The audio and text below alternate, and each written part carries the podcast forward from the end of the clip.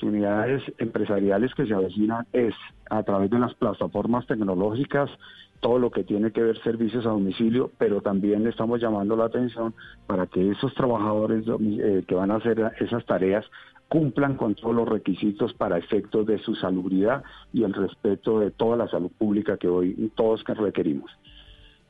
Es el ministro de Trabajo, Ángel Custodio Cabrera, que nos acompaña esta mañana muy amablemente aquí en Mañanas Blue. Señor ministro, gracias por estos minutos. Gracias. Estoy lleno, Felipe, aquí de mensajes de personas trabajadoras que, por un lado, que me mm. dicen que no hay ninguna diferencia entre licencia no remunerada y suspensión del contrato de trabajo.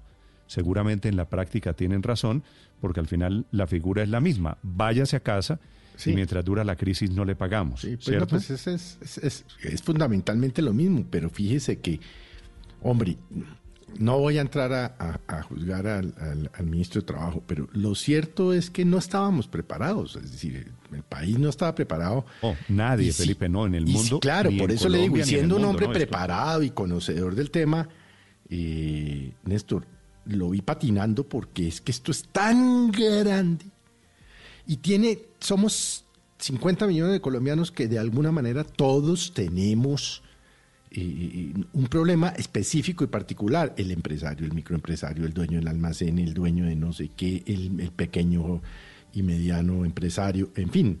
O sea, lo vi patinando al ministro, pero porque obviamente esto, para esto no está preparado nadie. Felipe. Felipe, el, ministro entonces manda el mensaje de que no se pueden eh, plantear de manera obligatoria licencias no remuneradas. Lo que pasa es que a ¿Cómo hace la gente? el, lo que se puede, lo que se puede es mandar suspender el contrato de trabajo. Y en segundo lugar, que hay que proteger los empleos prioritariamente. Estoy lleno de mensajes de oyentes que me dicen que tienen una pequeña industria, porque esto afecta por igual, ¿no? Al gran empresario, a los grandes, a los de las grandes empresas, los multinacionales, pero también al pequeño, al señor que fabrica los muebles, al señor que vive del día a día y que tiene cinco o tres o cuatro empleados y que no tiene plata para pagarle ni a sus empleados ni para sobrevivir con la empresa en estas condiciones. Así que allí hay un dilema sobre la situación económica. Son las 7 de la mañana, son las 7 de la mañana, dos minutos. Señor Héctor. No, iba a decir que, que, claro, como dice Felipe, pues, y ya lo hemos dicho aquí muchas veces, pues todo esto toma por sorpresa y hay que imaginar fórmulas nuevas, etcétera. Eh, pero yo sí creo que el gobierno, que yo creo que ha actuado muy bien en casi todos los demás puntos, en este sigue todavía un poco atrasado. Le falta tomar medidas eh, urgentes, porque hasta ahora lo que se ha limitado es a, adoptar una, una manera de digamos, de, de, dar consejos, de mire, todos pongamos, seamos solidarios, es el momento de pensar en los demás, etcétera. Pero pues el gobierno tiene unos instrumentos que son los decretos de la emergencia para decidir cuáles son las reglas que hay que aplicar en estos casos, si el contrato se suspende, si se suspende con qué consecuencias o con, cuáles otras. Mire usted, por ejemplo, Néstor, que aquí el otro día hablábamos con el doctor Fabio Villegas, presidente de Decameron, que pues es una empresa enorme y además de las más afectadas, pues porque el turismo prácticamente se cerró desde el primer día. Y, ellos, y ellos se inventaron, pero se inventaron ellos y lo aplicaron ellos en su empresa, eh, que es suspender el contrato pero mantener el sueldo. ¿Eso qué ventaja tiene? Eso, que, eso significa que no genera prestaciones sociales. Se ha dicho que las prestaciones son alrededor del 35% del valor total del salario. Entonces ya ese sería un alivio importante para, para el empresario. Pero, para pero eso se para eso se requiere por eso, para eso se requiere una ley que lo autorice, eh, porque si mm. cada empresa lo, lo, está haciendo diferente, lo que vamos a tener es un un montón de pleitos al final, porque hay muchos, hay muchos trabajadores que van a decir, usted a mí no tiene por qué, eh, eh, digamos, invocarme una fuerza mayor, eh, porque es que a mí también me aplica. Ese es un tema interesante, que en los contratos en los que hay dos partes es quien invoca la fuerza mayor, si ninguno de los dos estamos en disposición de cumplir el contrato. Aquí hay un dilema, porque teniendo en cuenta que esta crisis va para largo, Obviamente la siguiente pregunta es, ok, listo, las empresas no declaran la suspensión del contrato de trabajo, la empresa no manda a los empleados a, la licencia no remunerada. Y la siguiente pregunta es, ok, ¿y cómo sobrevive la empresa indefinidamente así, sin ingresos? Néstor, sobre, Me manda un oyente, Daniel, me manda un oyente, la siguiente carta que envía a su jefe. La empresa se llama Torres y Torres Ingeniería Eléctrica. Respetados señores, esta es la carta que manda el representante, el abogado de la empresa. En atención a las medidas adoptadas por el Gobierno Nacional para contener el COVID-19, tal, tal, tal, tal, la cuarentena que comenzó el día 24 de marzo y termina el 13 de abril, nos vemos en la necesidad, oiga esto, en la necesidad de declarar la suspensión de los contratos de trabajo desde el día 23 inclusive y durante ese periodo. Suspensión de la, del contrato de trabajo. Esto legalmente, acaba de decir el ministro de Trabajo, es posible. Esto es legal. Lo que no es legal es lo otro que es el envío de la carta con la licencia no remunerada. Daniel, lo escucho. Néstor, las, circunstancias están cambiando día a día y como decía Héctor, el gobierno ha venido tomando las, las decisiones. Esta, esta, esta directiva o, esta, o este mandato del Ministerio de Trabajo es viable para las circunstancias actuales donde la cuarentena es por tres semanas, pero donde esto se llegue a extender es, es, es realmente insostenible para las pequeñas, las medianas e incluso algunos grandes empresarios han dicho tenemos espacio y caja para cubrir esto sin mandar los trabajadores a vacaciones, a vacaciones o a licencias o a licencias pagas. Eh, pero ya después de tres, cuatro semanas esto va a ser imposible y las empresas van a empezar a, a declararse en quiebra y básicamente no van a poder pagar. Esto es sostenible por estas tres semanas, por de, pronto, de pronto hasta un mes, pero ya después las, las, empresas no van, a, no van a poder. Lo que debería empezar a pensar el gobierno es cuál va a ser el plan después del 13 de abril. Van a haber cuarentenas selectivas para ciertos segmentos de la población y se le va a permitir a gente de determinada edad, con, con determinadas circunstancias médicas, volver a trabajar, que las empresas empiecen un poco a reactivar sus ventas, por lo menos en, en ciertos sectores donde no hay tanto riesgo o vamos a, vamos a extender esto dos, tres semanas más y empezamos a ver empresas quebrándose, empezando a incumplir los créditos, la gente empezando a mm. entregar los apartamentos, los carros, y esto se viene una debacle económica si esto se llega a extender y no se piensa en una cuarentena, una cuarentena selectiva. Ahí lo que ha dicho la OIT es que cerca de 25 millones de personas en el mundo se van a quedar sin trabajo y el que ha vaticinado algo en Colombia hasta ahora F Desarrollo, que el, que el desempleo va a pasar del 13% al 19%. Yo creo que inclusive con ese cálculo son conservadores. corto. Sí, y de hecho yo sí creo que, que lo que hay que rescatar es esa vocación tripartita en la cual los temas laborales se discuten, que, es, que como mencionaba el ministro, es Estado, empleador y trabajadores para ver alternativas, porque esto definitivamente se va a alargar y el teletrabajo, la flexibilización de horarios, la anticipación de vacaciones, pues son medidas de corto plazo. Eso no va a solucionar el tema en el largo plazo. O sea que yo sí creo que se necesita un cónclave urgente para ver cómo vamos a, mm. conservar el empleo en el largo plazo. Lo que pasa es que a esos conclaves, María Consuelo, van las grandes empresas. Yo la mayoría de los mensajes que tengo aquí, la verdad, son de pequeños empresarios que se están jugando también aquí la supervivencia, hay que decirlo. Siete de la mañana, ocho minutos, Aurelio, y que responden Por, y que responden por más del 70% del empleo. Este es un asunto realmente bien difícil, Néstor, porque lo que se ve venir es, como ya lo anunció alguien aquí, una elevación de la tasa de desempleo muy fuerte por estas circunstancias, por estas decisiones que están tomando las empresas. Que a mi modo de ver, se lo digo con sinceridad, este decreto que sacó el gobierno y el Ministerio del Trabajo me parece tardío. Eh, muchas empresas ya desde el 20 de marzo hayan tomado esas decisiones. Ahora, la figura suspensión, licencia no remunerada, que entre el diablo y escoja, porque ahí sí francamente uno no sabe. Es, es, prácticamente lo mismo, Y nos coge, Néstor, en una situación en la cual yo recibo mensajes de empresarios que me dicen que el banco tal afloje las condiciones, nosotros ponemos la nómina, pero el banco tiene que flexibilizar, darnos una nómina, garantizarnos seis meses para poder volver a sobrevivir. Me dicen varios empresarios. Nos cogen un momento en el que el crédito de las empresas no financieras en Colombia está en un punto culminante. Permítame darle el siguiente dato. En el año 2008, el llamado crédito comercial, el de las empresas no financieras, era de 78 billones de pesos, un equivalente al 16% del tamaño de la economía, del Producto Interno Bruto. En el año 2019, ese crédito valía 254 billones de pesos, el 26% del Producto Interno Bruto. O sea que además nos coge en un pico de endeudamiento de las empresas que viene en los últimos 10 años de una manera extraordinaria yo creo que el paquete tiene que ser muy grande. Aquí hay mm. que salvar empleos, hay que salvar empresas y hay que ponerle plata a las empresas en sus cajas para que logren sobrevivir por lo menos un semestre. Si eso no se ah. hace, vamos a ver una debacle en el aparato productivo nacional. Ahí está. Ese, ese es el temor, Aurelio, la debacle en el aparato productivo, claro, incluyendo los empleos que se va a llevar. Son las 7 de la mañana, 10 minutos. Regresamos en segundos. Hoy el gobierno le pide solidaridad al sistema financiero. Hoy, lunes, el gobierno anuncia plan de salvamento para diferentes sectores de la economía colombiana.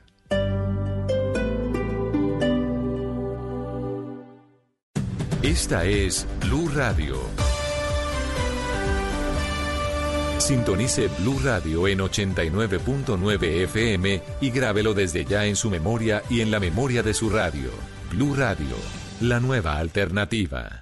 Lavarse las manos es la mejor manera de prevenir el coronavirus. Este virus puede habitar en cualquier parte, en personas y objetos con las que entramos en contacto diariamente. Tubos, manijas, grifos, teléfonos, teclados, dinero, puertas, manos, bocas, mesas, lapiceros, botones, cisternas. Una microgota de saliva, lágrimas o moco de algún contagiado esparce cientos de partículas del virus que pueden llegar a nuestras manos y entrar a nuestro organismo. Por eso, lávate bien las manos y evita el contagio. Ministerio de Salud y Protección Social. Gobierno de Colombia. Enfrentamos una realidad difícil, pero lo haremos juntos. Durante estos días y hasta el domingo 12 de abril a la medianoche, Colombia se mantiene en aislamiento general obligatorio para enfrentar la pandemia del nuevo coronavirus. Pero estaremos juntos. Estaremos en tu casa para informarte y acompañarte, para contarte cómo debemos cuidarnos y para comunicarte las decisiones de las autoridades. En estas dos semanas estaremos juntos. Numeral Yo me cuido, yo te cuido. Blue Radio y bluradio.com. La nueva alternativa. Somos Constructora Bolívar y te invitamos a que te quedes en casa, porque a pesar de las adversidades, es tiempo de seguir construyendo el amor en familia, el bienestar que queremos para todos, la solidaridad incondicional y un nuevo mañana. Por eso nuestro equipo te seguirá acompañando desde la comodidad y seguridad de tu hogar para atender todas tus inquietudes y solicitudes. El futuro lo seguimos construyendo juntos, porque nosotros seguimos contigo. Constructora Bolívar, www.constructorabolívar.com el mundo está en tu mano. Escúchalo. Noticias de Colombia y el mundo a partir de este momento. Léelo, entiéndelo, pero también opina. Con respecto a la pregunta del día. Comenta. Yo pienso que ese código. Critica. Y sí, pienso que. Felicita. Vean que el pueblo lo está respaldando. En el fanpage de Blue Radio en Facebook tienes el mundo y un espacio para que compartas lo que sientes. Búscanos como Blue Radio en Facebook. Tú tienes mucho que decirle al mundo, porque en Blue Radio respetamos las diferencias. Blue Radio, la nueva alternativa. Sabemos que en estos tiempos los hogares se transformaron y ahora también son gimnasios, salones de clase, teatros y hasta oficinas. Así que te damos el siguiente consejo para garantizar que tu energía siempre esté segura. Si necesitas enchufar varios dispositivos electrónicos, evita usar multitomas. Es mejor que uses los tomacorrientes que están instalados en las paredes. Así podrás prevenir un posible cortocircuito y cuidar a toda tu familia. En En el Codensa nos interesa tu bienestar. Por eso seguimos y seguiremos trabajando para que tú puedas quedarte en casa. Al iniciar la tarde. Bienvenidos a Meridiano Blue. A la hora indicada. Toda la gente está empezando a especular. Es bueno tomarse un respiro y prepararse para el resto del día. Cambia la historia del fútbol mundial reciente. Con temas interesantes, con historias, con música, con todo para comenzar la tarde con un nuevo aire. Meridiano Blue. Ahora de lunes a viernes de 1 a 2 de la tarde. Blue Radio y bluradio.com. La nueva alternativa.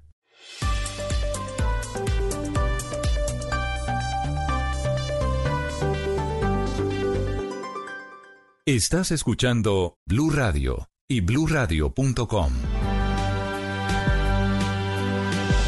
Nueva fecha para los Juegos Olímpicos que serán el año entrante, Tito.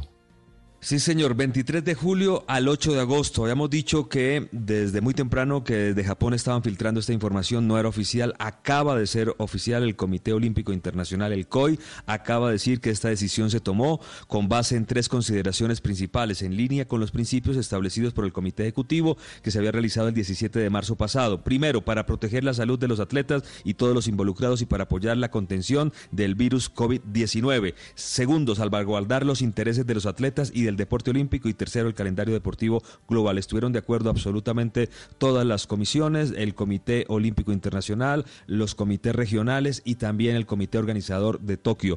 Repetimos, 23 de julio al 8 de agosto 2021, la nueva fecha de los Juegos Olímpicos, Néstor. Mm. Muy bien, Tito, nuevas fechas para los Juegos Olímpicos. ¿En qué están esta mañana las redes sociales en Colombia, José Carlos? Néstor, buenos días. Mire, pues por supuesto están muy pendientes de todo lo relacionado con el tema del coronavirus. Eh, las hermanitas Calle y Fabiola Calle son tendencia en este momento. Néstor también Di Mayor por una carta que le ha enviado a la presidencia de la República ya solicitando por supuesto un salvamento para la dura crisis que están viviendo los equipos profesionales y eh, también el Instituto Nacional de Salud. Néstor, por una entrevista que dio ayer en el diario El Tiempo eh, su directora, en donde dio cifras bastante, bastante fuertes. Néstor habló de un cálculo aproximado de 4 millones eh, de infectados como cálculo matemático probabilístico del efecto de la pandemia en Colombia y 3.000 muertes también. Obviamente ella está diciendo en la entrevista a Néstor que no hay que, no está tratando de generar ningún tipo de, ¿sabe usted?, de alerta más allá distinta a la de contar con transparencia de que esos son los cálculos que hace el Instituto, Instituto Nacional de Salud. Sí, la este frase... Sabe que la frase de ella me pareció un poquito arriesgada, Felipe, la frase de la mm. directora del Instituto de Salud. Ella le dice al periódico El Tiempo que estamos hablando de que en Colombia va a haber 3.000 muertos. Dice ella, quiero, quiero ser clara, no estamos jugando a predecir ni a crear miedo, sí, señor. sino entendiendo la capacidad de matar que tiene la epidemia. No deseamos que eso pase, pero matemáticamente es una probabilidad. Me pareció un poquito arriesgada la directora del Instituto Nacional de Salud pero, Néstor, ponerse a mencionar, a aventurar una cifra, ¿no? Pero, pero ella, mm, por, la que, por lo que la hemos visto, pues, y la hemos entrevistado y la hemos visto interactuar, es una, es una mujer seria, Néstor. Ellos están utilizando en el Instituto Nacional de Salud unas proyecciones, unos ejercicios matemáticos que de acuerdo con lo que tenemos a hoy, porque no lo pueden hacer sobre lo que no tenemos, estaría proyectando al menos o mínimo 3.000 muertos. Fíjese que ayer, por ejemplo, también eh, el... Eh, Precisamente por la seriedad de ella la cifra de 3.000 muertos. Pero no, lo que pasa es que... De, pronto llegamos, de pronto nos quedamos cortos, de pronto la superamos. de golpe pasamos, Néstor. A estas alturas, a estas alturas, aventurarse, mencionar una mm. cifra, le soy sincero, me sorprendió, porque esto es un ejercicio puramente especulativo. Pero, Néstor, pero lo que pasa, lo que pasa, les quiero comentar. que ayer el presidente, el, el presidente Trump y su jefe de epidemiología de la Casa Blanca eh, Trump dijo, si, si, hay 100 mil muertos, la sacamos barata. Palabras más, palabras menos, ¿no? Y el, y el médico epidemiólogo dijo, mm, por ahí pasó la cifra, vamos para 200 mil y, no nos, y no nos iría tan mal. Entonces, a mí no me parece tan temerario. Nos estás demostrando o tratándonos de decir el, el peligro que representa este virus. Pero eh, es que el cálculo lo habían hecho desde eh, el 10, cuando salió el primer decreto de la cuarentena.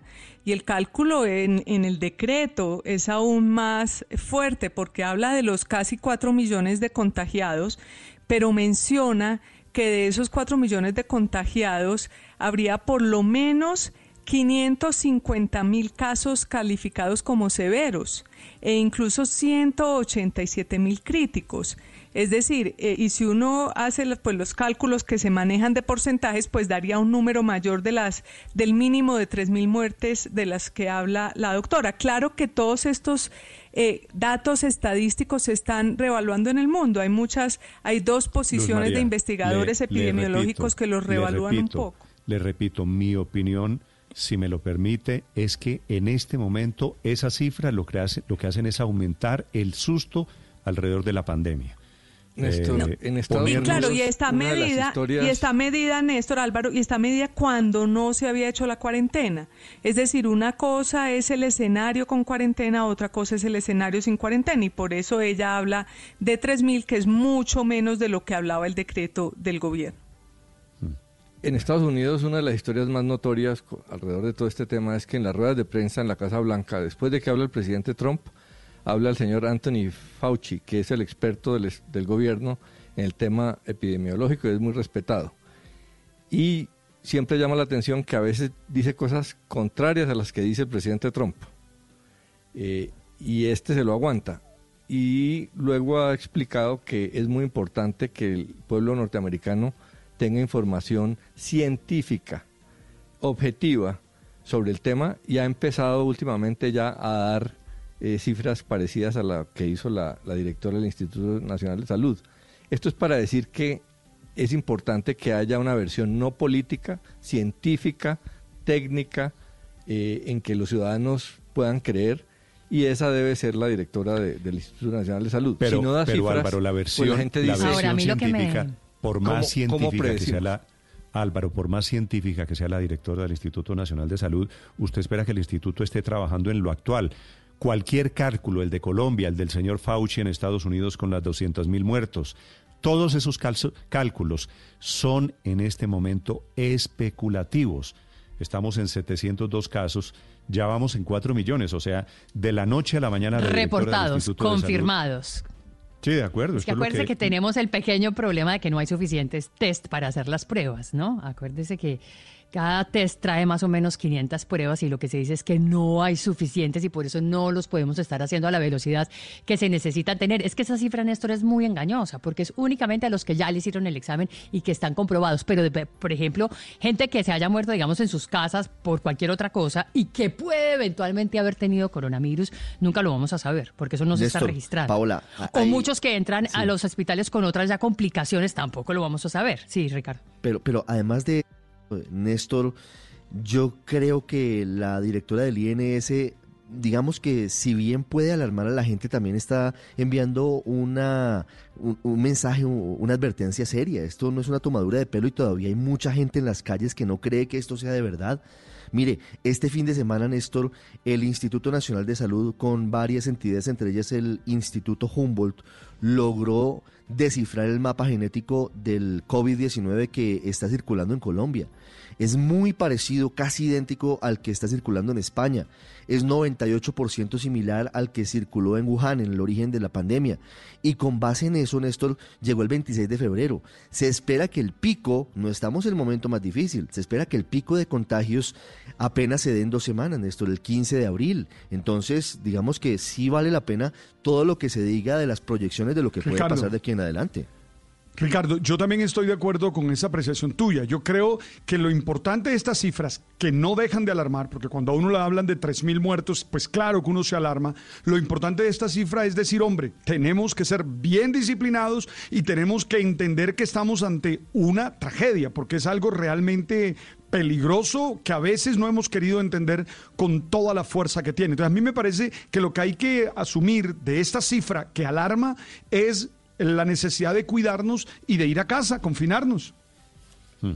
Y todavía hay gente que no, que parece que no estuviera entendiendo, es cierto, padre. En segundos, una de las hermanitas Calle que está enferma de coronavirus. En segundos, la historia del nuevo laboratorio que se habilita hoy desde la Universidad del Rosario. Los estamos acompañando desde Blue Radio, 7.23 minutos. Estás escuchando Blue Radio. Este es el momento de demostrar la fuerza de estar unidos. Seamos solidarios con nuestra familia, amigos y vecinos. Atendamos las recomendaciones para protegernos a nosotros y a los demás. Si todos ponemos de nuestra parte, vamos a superar esta situación, porque cooperando somos más fuertes. Comeva nos facilita la vida. Quédate en casa. Para Atena lo más importante es tu bienestar. Ahora puedes comprar todos nuestros productos desde la comodidad de tu casa. Entra a atena.com.co o llama a la línea 018 52 48 48. Recuerda 018 52 48 48. Tena, la marca líder mundial en incontinencia. Quédate en casa. Contigo Business. Al adquirir para tu negocio planes móviles, podrás compartir todos los datos de tus planes vía Wi-Fi, hacer llamadas ilimitadas a Colombia y Estados Unidos utilizando el prefijo 00414 y enviar mensajes de texto ilimitados a todo el país. Juntos saldremos adelante. Marca numeral 503. Contigo Business, tu negocio sigue conectado siempre. Promoción válida hasta agosto 31 de 2020. El operador de los servicios móviles es Colombia Móvil. Términos y condiciones en tigobusiness.com.co. Para Volkswagen la seguridad es muy importante y en este momento lo más seguro es quedarse en casa. En Blue Radio son las En Blue Radio 725. Para Volkswagen la seguridad es una prioridad. Investigamos y desarrollamos tecnologías para hacer que tu carro sea cada vez más seguro. Pero hoy lo más seguro es dejarlo quieto y quedarse en casa, en familia. Aprovecha el tiempo para reconectarte y disfrutar de la compañía de los que más quieres. Es un mensaje de Volkswagen. Ah, y recuerda lavarte las manos con frecuencia. Esta es Blue Radio, la nueva alternativa.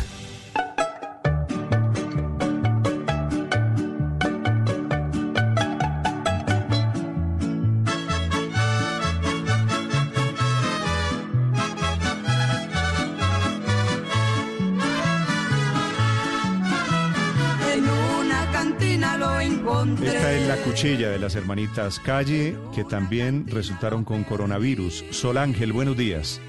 Muy buenos días, señor Néstor. Gracias a Blue Radio por darnos la oportunidad de llegar a todos los hogares, a todos los oyentes de esta gran emisora. Ustedes siempre han estado muy cerquita de nuestro corazón. Sol Ángel, ¿cómo contra- contrajeron el coronavirus? Bueno, te cuento que mi hermana viajó con su compañera a Estados Unidos a cumplir un compromiso, que ya venía ese compromiso desde hacía mucho tiempo y fue imposible eh, decir que no porque hubo fuerza mayor de parte de los empresarios y eh, estuvieron en Nueva York. Ellas estuvieron en Nueva York haciendo esta presentación y de allá fue donde ellas llegaron con este bendito coronavirus. Sí. ¿Y Fabiola cómo está, Sol Ángel? A ver, te cuento, Fabiola está en un estado de gravedad. Está en un coma inducido. Hasta ayer en la mañana ella mm, trató, obviamente su pulmón la voltearon porque le están haciendo una terapia que es girarla de un lado para otro, el cual se les agravó. Hubo un giro donde los pulmones trataron de colapsar porque hay uno de los pulmones que está demasiado inflamado y el otro pulmón no quiere responder. Entonces tuvieron que volverla a girar de inmediato para que reaccionara y nos dicen los médicos, oren mucho, tengan paciencia, está grave, ¿Está en coma en este momento? en coma inducido. Sí. ¿Cuántos años tiene Fabiola, Sol Ángel? No sabes que los años no se deben de decir. Mi Yo hermana sé, ya tiene sé. unos cuantos años, pero muchos añitos.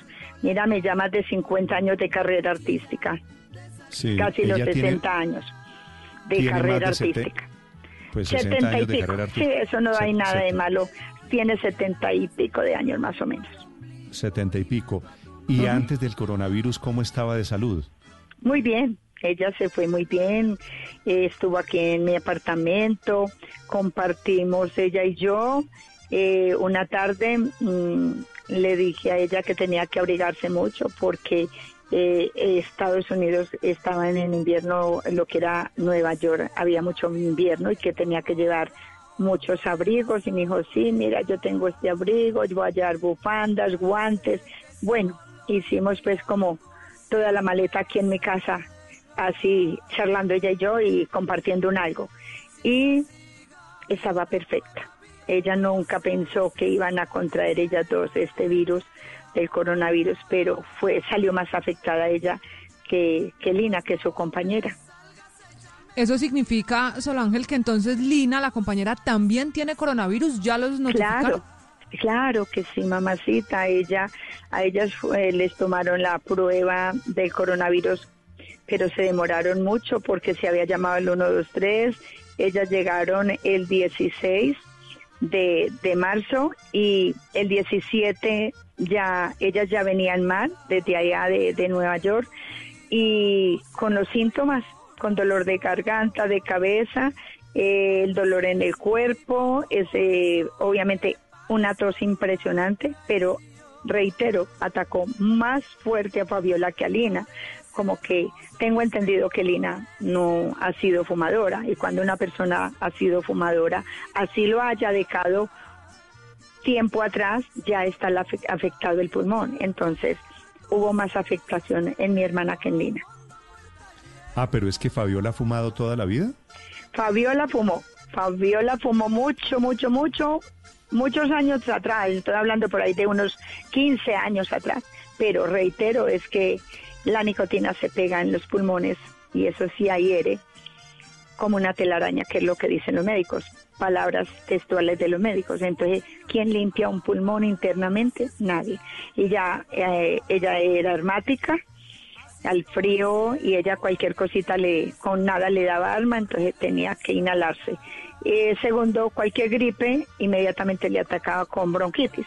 Ahora darle una bronconomía que es lo que está produciendo el coronavirus. Entonces, imagínese. Ah, pero por eso le preguntaba por la salud antes que usted me dijo que estaba divinamente. Era no, en el, no tenía, no, ella presentaba estos cuadros, sí, pero no de todo el tiempo, sino cuando había tiempos de invierno o a veces uno en las salidas de un concierto, porque sabes que las salidas nocturnas es muy dañinas, porque a veces uno acalorado en una discoteca, en un recinto cerrado y sale a montarse a su vehículo y todo ese frío, todo eso, entonces eso, pero ella era era de vez en cuando, ella no era todo el tiempo. Fabiola, tú la veías, yo creo que compartiste mucho con ella o de pronto tuviste la oportunidad de compartir y no, una mujer normal. Entonces para mí eso no era enfermedad, pero sí había ese antecedente, ¿me entiendes? Sí, sí. ¿Y eso después de los conciertos era cigarrillo y trago? No, no, no, no, no, no, no trago, no. Mira, a pesar de que nosotras somos cantantes de música popular y el obviamente eh, tiende muchos artistas a inducirse al trago y al cigarrillo. Vuelvo y reitero, fue muchos años atrás, ella fumaba pero en la casa. Ella en conciertos jamás, porque eso se veía muy feo, era muy desagradable, un artista pues con un cigarrillo en la mano. No, en la casa sí, pero hace más de 15 o 18 años ella había dejado el cigarrillo. Ya estaba afectada. ¿Cómo fue la llegada de ellas de Estados Unidos? ¿Cómo cumplieron con el aislamiento y qué condiciones o qué les dijeron al llegar en el aeropuerto antes de hacerle la prueba? Bueno, en el aeropuerto les hicieron el protocolo que siempre hacen, estaban haciendo en los aeropuertos y les dijeron, bueno, como vienen de Estados Unidos, ellas dijeron que tenían malestar, no le pararon bolas y no le pusieron ninguna atención. De todas maneras, como vienen del exterior y más de Estados Unidos, que eh, Estados Unidos pues ha tenido problemas fuertes de coronavirus, de, por llegar de, Estados Unidos se quedan en la casa, en la casa de alguna de ustedes. Entonces Fabiola dijo en mi casa, entonces Lina aceptó y ya se bajaron en, en un transporte de un taxi porque ella no quiso que subiéramos por ella, porque ella dijo yo yo tengo mucho malestar, entonces ya estábamos nosotros también cumpliendo con la cuarentena, entonces no podíamos ir a recogerlas. Y ya llegaron a la casa de Fabiola hasta que ya todo fue sucediendo poquito a poquito y se fue mejorando ella. Sí. Pues Ángel, nuestros votos, nuestros deseos para que Fabiola se recupere rápidamente. Dios los bendiga, gracias por darme la oportunidad de llegar a todos los oyentes de Blue Radio Gracias, un Dios les pague, los invito por, por, favor, por favor, que oren mucho por la vida, por la vida porque está en fuego en la vida de ella. Ya no es tanto pedir eh, salud porque está es grave, es grave como dicen los médicos. Entonces, una oración, regálenos una oración. Dios te bendiga, Néstor, a ti y a esta gran emisora donde tú Gracias, perteneces, un, un abrazo para nuestras entrañables hermanitas Calle. Porque te fuiste carretona de los diablos. machetazo quedó en mi corazón. Néstor, fíjese que de lo que nos cuenta Sol Ángel de la terapia que está siendo en este momento utilizada para Fabiola Calle, para una de las hermanitas Calle, estuve viendo anoche en Netflix un documental muy interesante para todos que se llama Pandemia. Yo no sé si usted lo ha visto, Néstor que habla de la manera en la que desde hace muchísimo tiempo un grupo de científicos y de médicos están combatiendo la influenza y las epidemias en el mundo. Y en la India, Néstor, eh, hicieron la historia, siguieron la historia de un, de un eh, neumólogo, porque en la India hay un pico muy alto en algunas etapas del año de gripe porcina, que tiene unos síntomas muy parecidos al COVID-19. Cuando eh, Ángel nos habla de que a Fabiola Calle la voltearon, la pusieron de espaldas. Esa es prácticamente, Néstor, y pues esperamos su recuperación, por supuesto, pero digamos que es la prueba ácida, es el último momento terapéutico que tienen los médicos, porque ya está ella intubada, está en coma inducido y lo que hacen es darle la vuelta para ver si la parte inferior del pulmón se activa al darle la vuelta al cuerpo. Si no responde, ante ese estímulo, los médicos dicen es muy difícil, muy difícil que se vuelva a recuperar. Así que, pues, eh, toda la fuerza, pero, pero el asunto no es fácil para, para Fabiola Calle, una de las hermanitas Calle.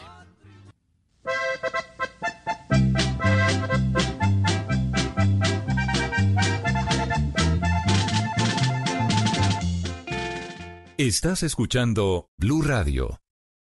En Bancolombia ofrecemos gratis todas las transferencias desde nuestros canales digitales a otros bancos, para que no tengas que salir de tu casa. Para conocer las características de este beneficio y más, ingresa a www.grupobancolombia.com. Colombia está de pensar, vivir. Quiero café.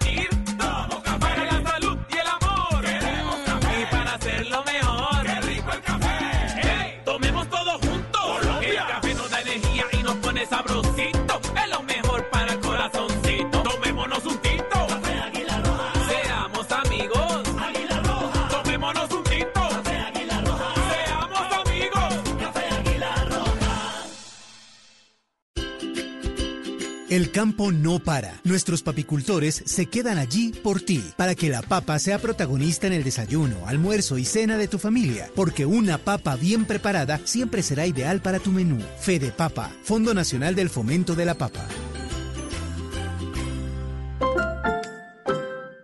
De estar bien protegidos. En Comeva Medicina Prepagada somos más de 6.000 profesionales de la salud a tu disposición. Te cuidamos en casa con nuestra atención médica domiciliaria 24/7 y tienes orientación médica telefónica ilimitada cuando la necesites. Afíliate en comeva.medicina-prepagada.com. Comeva Medicina Prepagada. Somos mucho más que planes de salud. Aplican condiciones vigilados Supersalud. Esta es Blue Radio, la nueva alternativa. Felipe, una buena y una mala sobre coronavirus, sobre colombianos que tienen coronavirus. La buena es que se recuperó, salió ya de la clínica en Madrid, en España, el periodista Silverio Gómez. Ah, que es hombre, qué buena noticia. Representante de Procolombia en España. Esa es la buena, salió bien y afortunadamente se está recuperando bien Silverio, que fue director del periódico Portafolio.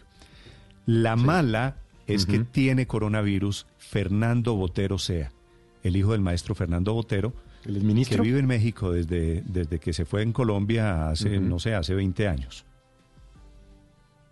El ministro de Defensa del gobierno El de San exministro Pedro. de Defensa, sí, sí, señor, exactamente. Que fue gerente de la campaña de San Pedro, recuerde usted el proceso 8000. En México no le han parado bolas al coronavirus. No, Néstor. y, y caso- Fernando Botero México es- co- contrajo el coronavirus y está en muy delicado estado de salud Ah, en un hospital, en una unidad de cuidados intensivos en Mm. el Distrito Federal, en donde a propósito están creciendo desbordadamente, desproporcionadamente los casos de coronavirus. Pero Néstor, lo de México lo comentamos aquí el, el- el- el jueves. Eh, es que lo de, es decir, lo de López Obrador y lo de Bolsonaro es demencial. Lo de López Obrador, solo hasta el sábado por la tarde, él se, se recluyó allí, yo no sé, pues debía estar desde su casa diciendo, hay que guardarse, hay que no sé qué. O sea, va dos meses tarde. Entonces, obviamente lo de México y lo de Bolsonaro ni hablar, pero es, es, en México, excepto algunas personas. Yo tengo un par de muy buenos amigos que viven en, en Ciudad de México con quienes he estado, digamos, en contacto.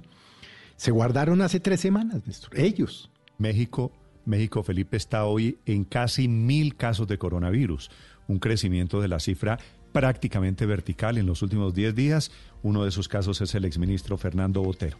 El doctor Juan David Ramírez es profesor de ciencia de la Universidad del Rosario, preside la Asociación Colombiana de Parasitología, universidad que acaba de anunciar que se convierte en la primera autorizada por el Instituto Nacional de Salud para hacer pruebas de COVID-19. Doctor Ramírez, buenos días. Muy buenos días, gracias por la invitación. Gracias, doctor Ramírez. ¿Qué está haciendo la Universidad del Rosario hoy en, esta, en estas pruebas de coronavirus, doctor Ramírez? Bueno, esto fue un trabajo que comenzamos hace como tres semanas, eh, que empezamos a, a, a contactar al Instituto Nacional de Salud con el fin de que nuestra institución obtuviera autorización para hacer el diagnóstico de COVID-19.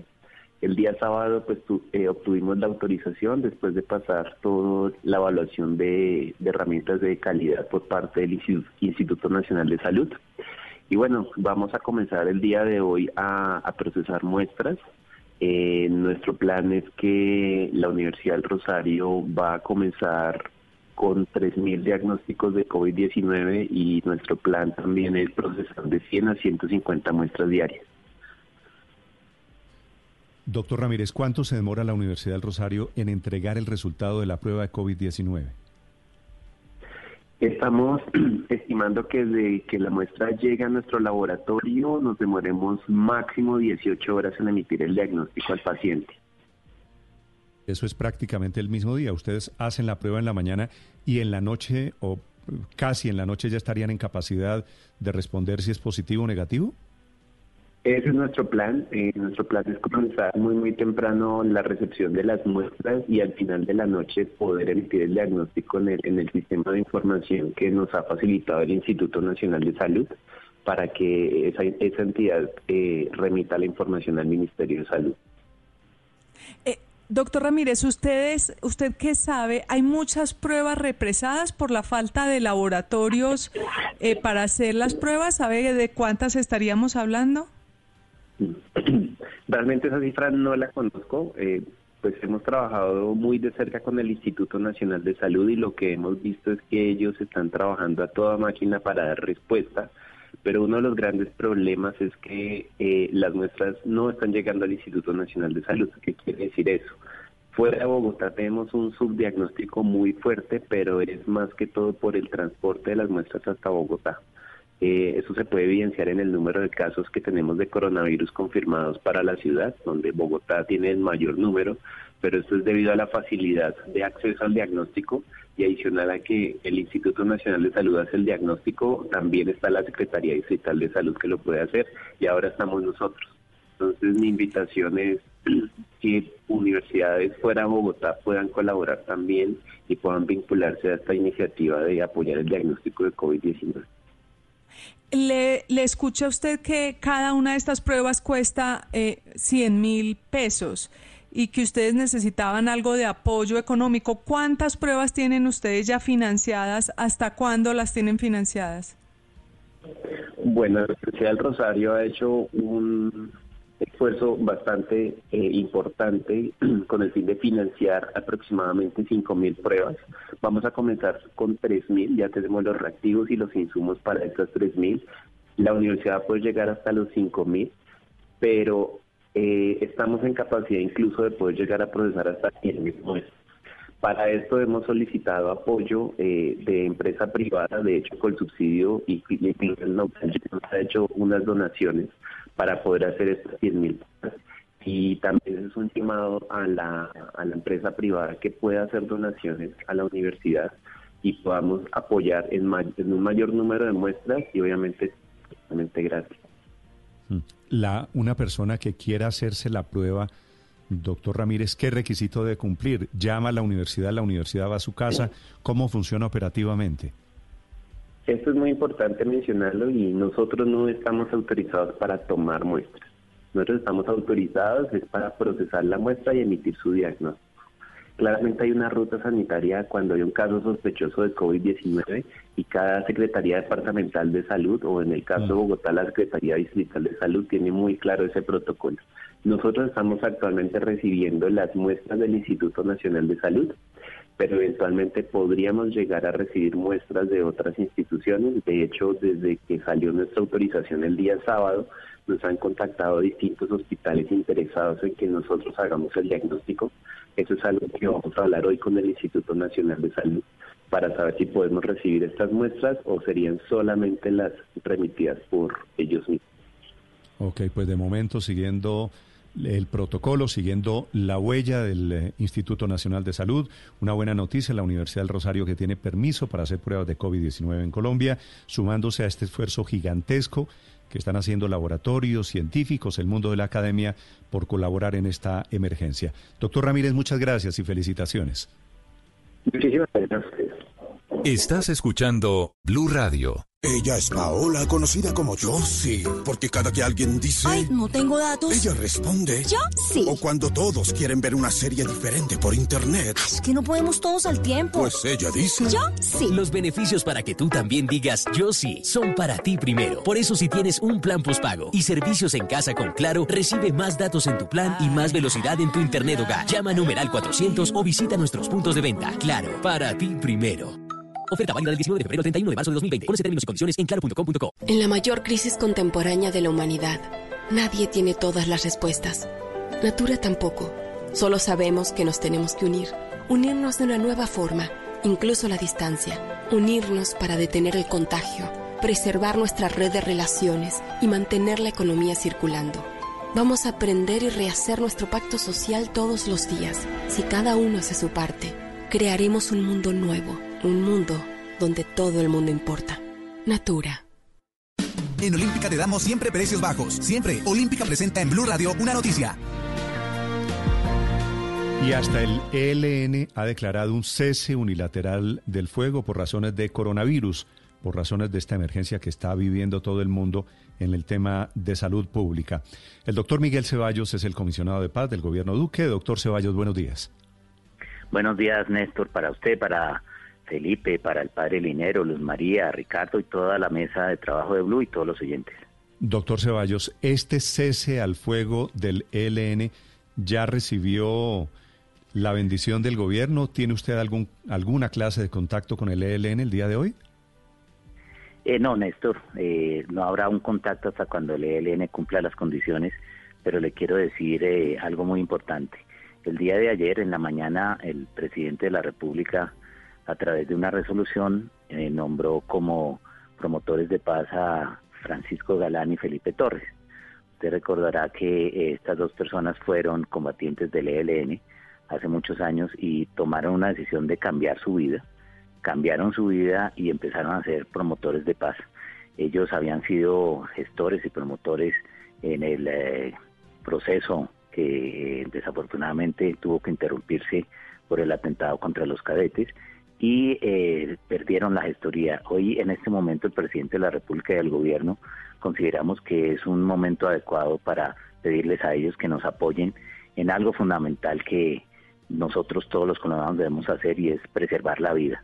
Cuando hay actores armados, no solamente el ELN, sino el Clan del Golfo, los Pelusos, las propias disidencias de las FARC, que en total suman entre todos estos grupos unas 7.000 personas en armas, estas eh, conductas violentas en un momento de pandemia, en un momento de preservar la vida, no son justificables y por tanto exigimos el eh, cese de todas las acciones criminales de todos estos grupos.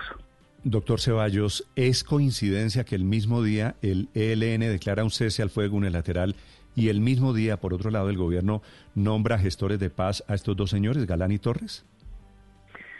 Pues en este momento eh, que, hay grandes cambios, Néstor, y, que las personas estamos reflexionando sobre cómo preservar la vida, eh, puede ser una coincidencia. Nosotros habíamos tomado la decisión de nombrar como promotores de paz a Francisco Galán y a Felipe Torres eh, en la mañana de ayer.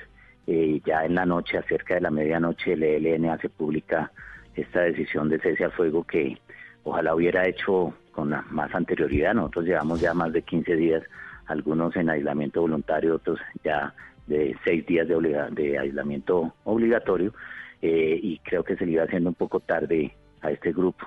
Eso sería mi primer comentario sobre eso. Y segundo, que un mes de cese al fuego en una circunstancia como la que está viviendo el mundo entero, pues no es suficiente. Esperamos que ese cese al fuego sea permanente porque los campesinos tienen que ir a sus parcelas, no necesitan que los grupos armados les estén impidiendo llegar a sus, a sus parcelas para abastecer a la población en una circunstancia tan difícil y que puedan llegar a los centros de salud. En este momento no hay justificación alguna para que los grupos armados eh, obstaculicen la libertad de los colombianos. Sí.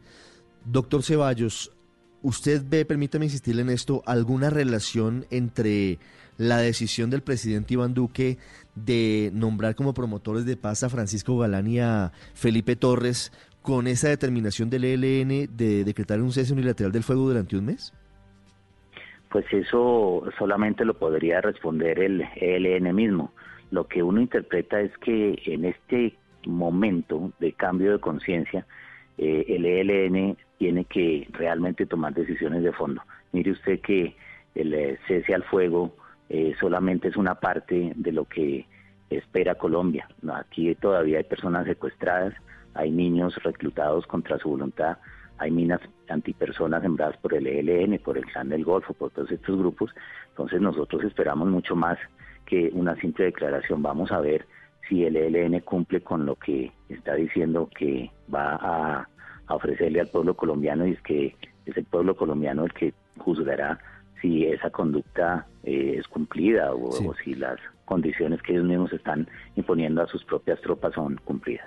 Comisionado, una última pregunta. El movimiento Defendamos la Paz, que ha estado muy cerca de los eventuales acercamientos y de los diálogos y de los desencuentros con el ELN, acaba de emitir un comunicado en el que le pide al presidente Iván Duque, y lo leo textualmente, responder positivamente a estas declaraciones hechas por el ELN y facilitar un acercamiento. ¿Ese escenario es posible hoy? El escenario siempre estará abierto en la medida en que el ELN cumpla con las condiciones, Ricardo, y más aún en este momento. Nosotros no podemos de ninguna manera eh, empezar o facilitar un espacio de diálogo si el ELN continúa eh, privando de la libertad a personas, especialmente en este contexto tan difícil. Es decir, la salud de los colombianos, la movilidad de los campesinos, la movilidad de las personas en las zonas de, donde operan estos grupos, no solo el ELN, y en eso insisto, eh, es algo que debe ser superado en este momento. Si hay una voluntad de paz, no solamente a través de una declaratoria de cese al fuego, que la han hecho muchas veces, ustedes lo recuerdan, el ELN ha hecho muchas declaratorias de cese al fuego, pero nunca libera a las personas, nunca entrega a los niños eh, menores reclutados, entonces necesitamos hechos concretos de voluntad de paz. Eh, doctor Ceballos, ¿es cierto que el ELN está detrás de la insubordinación, de la insurrección en las cárceles, en 13 cárceles del país de la semana pasada? Pues María, las autoridades eh, de seguridad del Estado eh, han venido investigando eso. Yo creo que la Fiscalía muy pronto dará eh, un parte oficial sobre esas investigaciones. Si el ELN ha estado detrás, pues es una conducta que todos reprochamos. Murieron 23 personas en las cárceles por el amotinamiento. Lo que conocemos de las autoridades es que tenían la, el objetivo de escapar aprovechando esta circunstancia y por eso se han venido eh, eh, tomando medidas, se han venido tomando medidas por parte del Ministerio de Justicia y muy pronto entiendo será anunciada la emergencia carcelaria para precisamente tratar de eh, moderar todas estas situaciones que se presentan. No solamente en Colombia se han presentado amotinamientos, ¿no? En Italia, en Perú, en Brasil y es una circunstancia que uno humanamente entiende y es muy dura porque estas personas están privadas por la libertad de la libertad y eh, obviamente quieren eh, una mayor garantía de su seguridad en su salud y obviamente veo que hay un avance, no sé si ustedes vieron un video que publicó el IMPEC de varias cárceles en Colombia donde los mismos internos eh, entienden la necesidad de proteger su salud y que las mm. visitas estén limitadas. Lo vi, lo vi. Doctor Ceballos, gracias por acompañarnos esta mañana. A ustedes muy buen día, muchas gracias. Miguel Ceballos es el eh, comisionado de paz del gobierno Duque, efectivamente el gobierno trabajando en ese tema de la emergencia carcelaria. Pide este fin de semana a la vicepresidenta Marta Lucía Ramírez que no salgan producto de esa emergencia los violadores y que no salgan los corruptos, había pedido el presidente Duque. Al final de cuentas, con la emergencia carcelaria, Felipe, van a salir cerca de 10.000 presos, solamente los asesinos y los ladrones. Los demás se van... Sí, sí. Pero, pero tampoco conocemos el texto del decreto, Néstor. Yo lo estaba mirando, Todavía no ha preguntando. ¿no? es que están como medio enredados, porque por supuesto. Porque están en este debate, Felipe, de quiénes son los que pueden salir, de cuáles son los presos, los menos peligrosos, de cómo se habilita el sistema para que sean unos en prisión domiciliaria, otros en libertad condicional. Eso va a ser un tema grande. Grande. Muchos de ellos tienen, o todos, de, acuerdo con lo que se sabe, todos van a tener que firmar un acta de compromiso de que una vez pase esta emergencia por el COVID-19 volverían a las cárceles. Yo miraba este fin de semana con detenimiento eso y pues habrá gente que lo hará y para acabar su condena, pero créame que piensa mal y acertará. La gran mayoría de los que va a salir no los volvemos a ver ni, bueno, nosotros no, las autoridades, ni por las curvas, ¿no? Pero están, bueno, no, no, no me atrevería a decir eso, Felipe, pero están pensando que el 10% del sistema penitenciario de los presos, 120 mil que hay en Colombia, podrían recibir el beneficio de la prisión domiciliaria. Son las 7:55 en Blue Radio. Estás escuchando Blue Radio. ¿Quién iba a pensar que ver calles vacías nos iba a incomodar más que verlas llenas? Que para demostrar amor tendríamos que alejarnos. O que un codo nos serviría para sentir al otro. Hoy es un buen momento para estar unidos. Supertiendas Olímpica. Juntos siempre. Estás escuchando Blue Radio, un país lleno de positivismo, un país que dice siempre se puede. Diariamente cuidamos de ti y de tu bienestar. Si eres pensionado de Colpensiones y reclamas tu mesada pensional en nuestro banco, te informamos que hemos establecido las siguientes fechas para el pago de tu pensión. Cédulas terminadas en 01, 2 y 3, miércoles 1 de abril. Cédulas terminadas en 4, 5 y 6, jueves 2 de abril. Cédulas terminadas en 7, 8 y 9, viernes 3 de abril. Es tiempo de cuidarnos y querernos. Siempre se puede. Banco Popular. Somos Grupo Aval. Vigilado Superintendencia Financiera de Colombia. Rica harina, rica harina, rica harina, es la harina que me fascina. Rica harina, rica harina, rica harina, es la harina para todos los días. De las mejores cosechas del más puro trigo importado, traemos a su mesa Rica harina, la harina fortificada con vitaminas B1, B2, hierro, niacina, ácido fólico y todos los nutrientes que hacen las delicias de sus platos preferidos. Trabajamos pensando en usted. Estás escuchando Blue Radio y bluradio.com. Para quienes están haciendo teletrabajo, como usted, padre Linero, que vive conectado sí, al señor, aquí estoy. Que hace Aquí estoy. videoconferencias, que está trabajando a través del iPad. Usted tiene, tiene computador permanente todo el tiempo, ¿cierto? Todo el tiempo, aquí está abierto en mi estudio. Incluyo en la lista de quienes están haciendo teletrabajo a millones de niños que están recibiendo clases a través de aplicaciones virtuales. Usted ha visto tal vez la más popular, Padre Linero, es Teams, ¿cierto? Ajá, que los claro niños que sí. utilizan porque permite a las clases conectarse en grupos. Pero no solo a los niños, digo, a los jóvenes que están estudiando, los de las universidades, los que están trabajando desde la casa, los que están conectados con su colega, con sus jefes. Están publicando varios medios internacionales, Padre Linero, normas de etiqueta para el teletrabajo. To- tome usted nota. Claro, me Porque imagino a ver por si lo yo que- las cumpliría, no creo, pero... A ver las cosas que pueden no es pasar. simplemente, no es simplemente poner el computador y Ah. comienzan a desfilar por detrás el niño, No, la no, no. señora, el perro, se cae el computador. Normas Hago una de pregunta, etiqueta. Néstor. ¿En pijama Señor. puedo? Estoy en pijama en estos momentos, ¿puedo? Pues le es que vi el dedo usted no gordo. está- no lo estamos le, vi- viendo. le- le vi el dedo gordo ahora que se paró, padre Linero. Quedé un poquito impresionado, la verdad.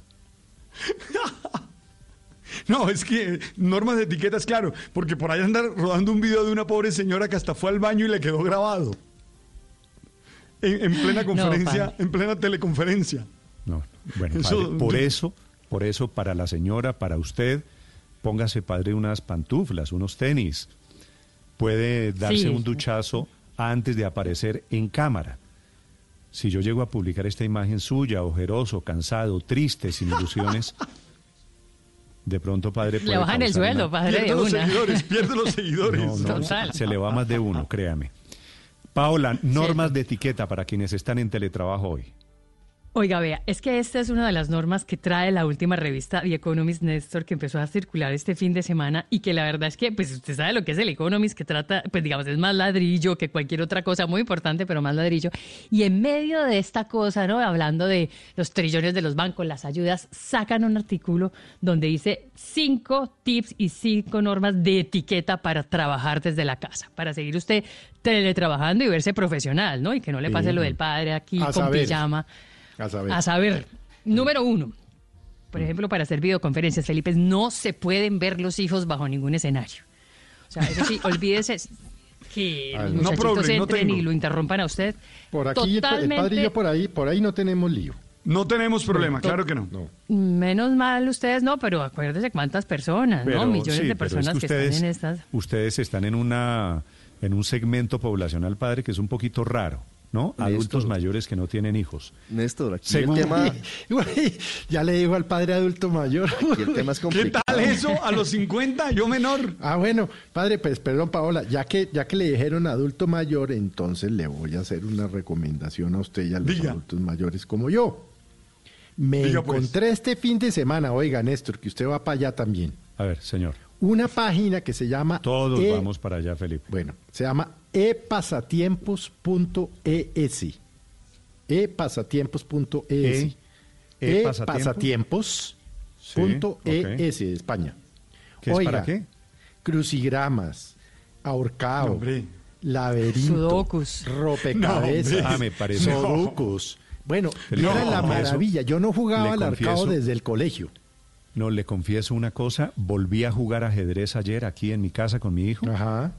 Y usted no sabe la maravilla. Rico. Claro. Claro, juegos de mesa son una delicia. Qué, qué pena que la interrumpí, Pao- Pa- Paola, Bueno, pero es que como pero yo sí, este ese fin de es, semana me ese encontré ese esa es otro tema. Le acepto el paréntesis. Paola, estamos hablando primero, entonces, Entonces- que no se aparezcan los hijos. Segundo, Los hijos, claro. eh, Obviamente estos además son ingleses. Dice, a menos que usted los vista, les ponga, digamos, básicamente el cachaco, el mejor vestidito que tengan y le entren a llevar algo de comer en una bandejita muy elegante. O sea, que dicen que con té y unos biscuits, porque claro, son, son ingleses. Usted que vivió en Londres sabe perfectamente de qué le estoy hablando, pero la regla general es que no se vean nunca los hijos. Número dos, que no se vean por nada del mundo los electrodomésticos. Dice el Economist que eso también es lo peor. Entre otras cosas, tienen una frase durísima, pues, porque dice, acuérdese que hay una relación inversa entre el estatus social y el tamaño del televisor. Dice el Economist, no lo digo yo. Entonces dice, ¿qué- por qué es- nada del qué es- mundo, ¿Eso qué quiere, eso qué quiere decir? Entre una más relación más- inversa. o sea, entre Sí, más grande y más y más eh, Y más visible el televisor, en teoría... Más lobo, digamos. Y más lobo, exacto, exacto, dejémoslo así. Más lobo, entre más grande, más lobo. Entonces usted tiene que evitar a toda costa que se le vean en su teleconferencia o en sus reuniones de trabajo virtuales desde la casa los electrodomésticos. Prohibidos totalmente, pero dice que si son cosas eh, de, de sonido, ¿no? Como pequeños parlantes, sí están bien vistos. Número tres, mm, piense en lo que va a ser el background, es decir, lo que se va a ver en la parte de atrás. Y en ese orden de ideas, ponga usted libros que sean o que vayan de acuerdo con lo que usted está hablando. Por ejemplo, Néstor, no sé, si usted es un médico, entonces ponga en la parte de atrás libros que tengan que ver con medicina, ¿no? Y no deje por ahí la novela de autoayuda, qué sé yo, o el, o el libro de autoayuda, o la No, no, no, novela... no, no. O ese sí, ligera, esto lo dice el sí. Economist, vuelvo y le digo yo. acomodar, acomodar la biblioteca para No, pues, aparentar. sí. Me parece un poquito. Eso Dice sí que es es puro fundamental. gallo, pues. Libro que no han visto, yo- pues. Libro no, que porque no también dice, electro- acuérdese que la forma y el fondo importan. Lo- Yo tenía un amigo que compraba libros por metros. Lo de los electrodomésticos, padre Linero, está bien porque a usted al aire le ha sonado un par de veces la licuadora. Eso Yo es verdad. Acepto. le pido, Pable- padre Linero, le pido públicamente que se aleje un poquito de la licuadora, de la cafetera, que eso comienza a burbujear. Sí, es verdad, es verdad. Listo. Ya voy, Voy a a cerrar publicar. puertas y todo. Voy a publicar la foto suya con la, con la toalla azul. No, no, no. No, tampoco. Eso No, es consumo padre interno. Pero confesó este fin de semana en las redes sociales, donde es muy activo, que de, de esta bendita cuarentena descubrí que me gusta lavar platos. Oh, pero era una publicó una mano de esto- platos en tres de lavadero que yo vi, en tres de lavaplatos, y yo dije, Virgen Santísima, ¿esto qué está pasando? Yo no he podido casa?". entender cómo dos personas ensucian tanto plato. No, no, no, es que eso se, se va acumulando. Bueno, cuarta, pa- eh, Paola, vamos El- en la quinto, tercera, cuarta. No, íbamos en la cuarta, porque uno, que no se vean hijos, dos, que no se vean electrodomésticos, tres, Sí. que no... eh, ah, sí, vamos en la tercera, tres, que, no, que tiene usted que arreglar los libros. La cuarta es que si usted tiene que eh, mostrar algo que sea, entonces, ojo con esto, un equipo deportivo ostentoso, por ejemplo, un palo de golf, por ejemplo, unos esquís, por ejemplo, una raqueta Ah, de no, tenis, pues. la puede poner, No, pero en una esquina. Visible en solamente en una esquina, de manera que le dé a usted como O cierto estatus y que dé la, impresión. La recomendación del economista es aparente que de lo que se trata es de aparentar. Pues más o menos, palabras más, palabras menos, sí, porque usted tiene que seguirse viendo como una persona profesional y exitosa.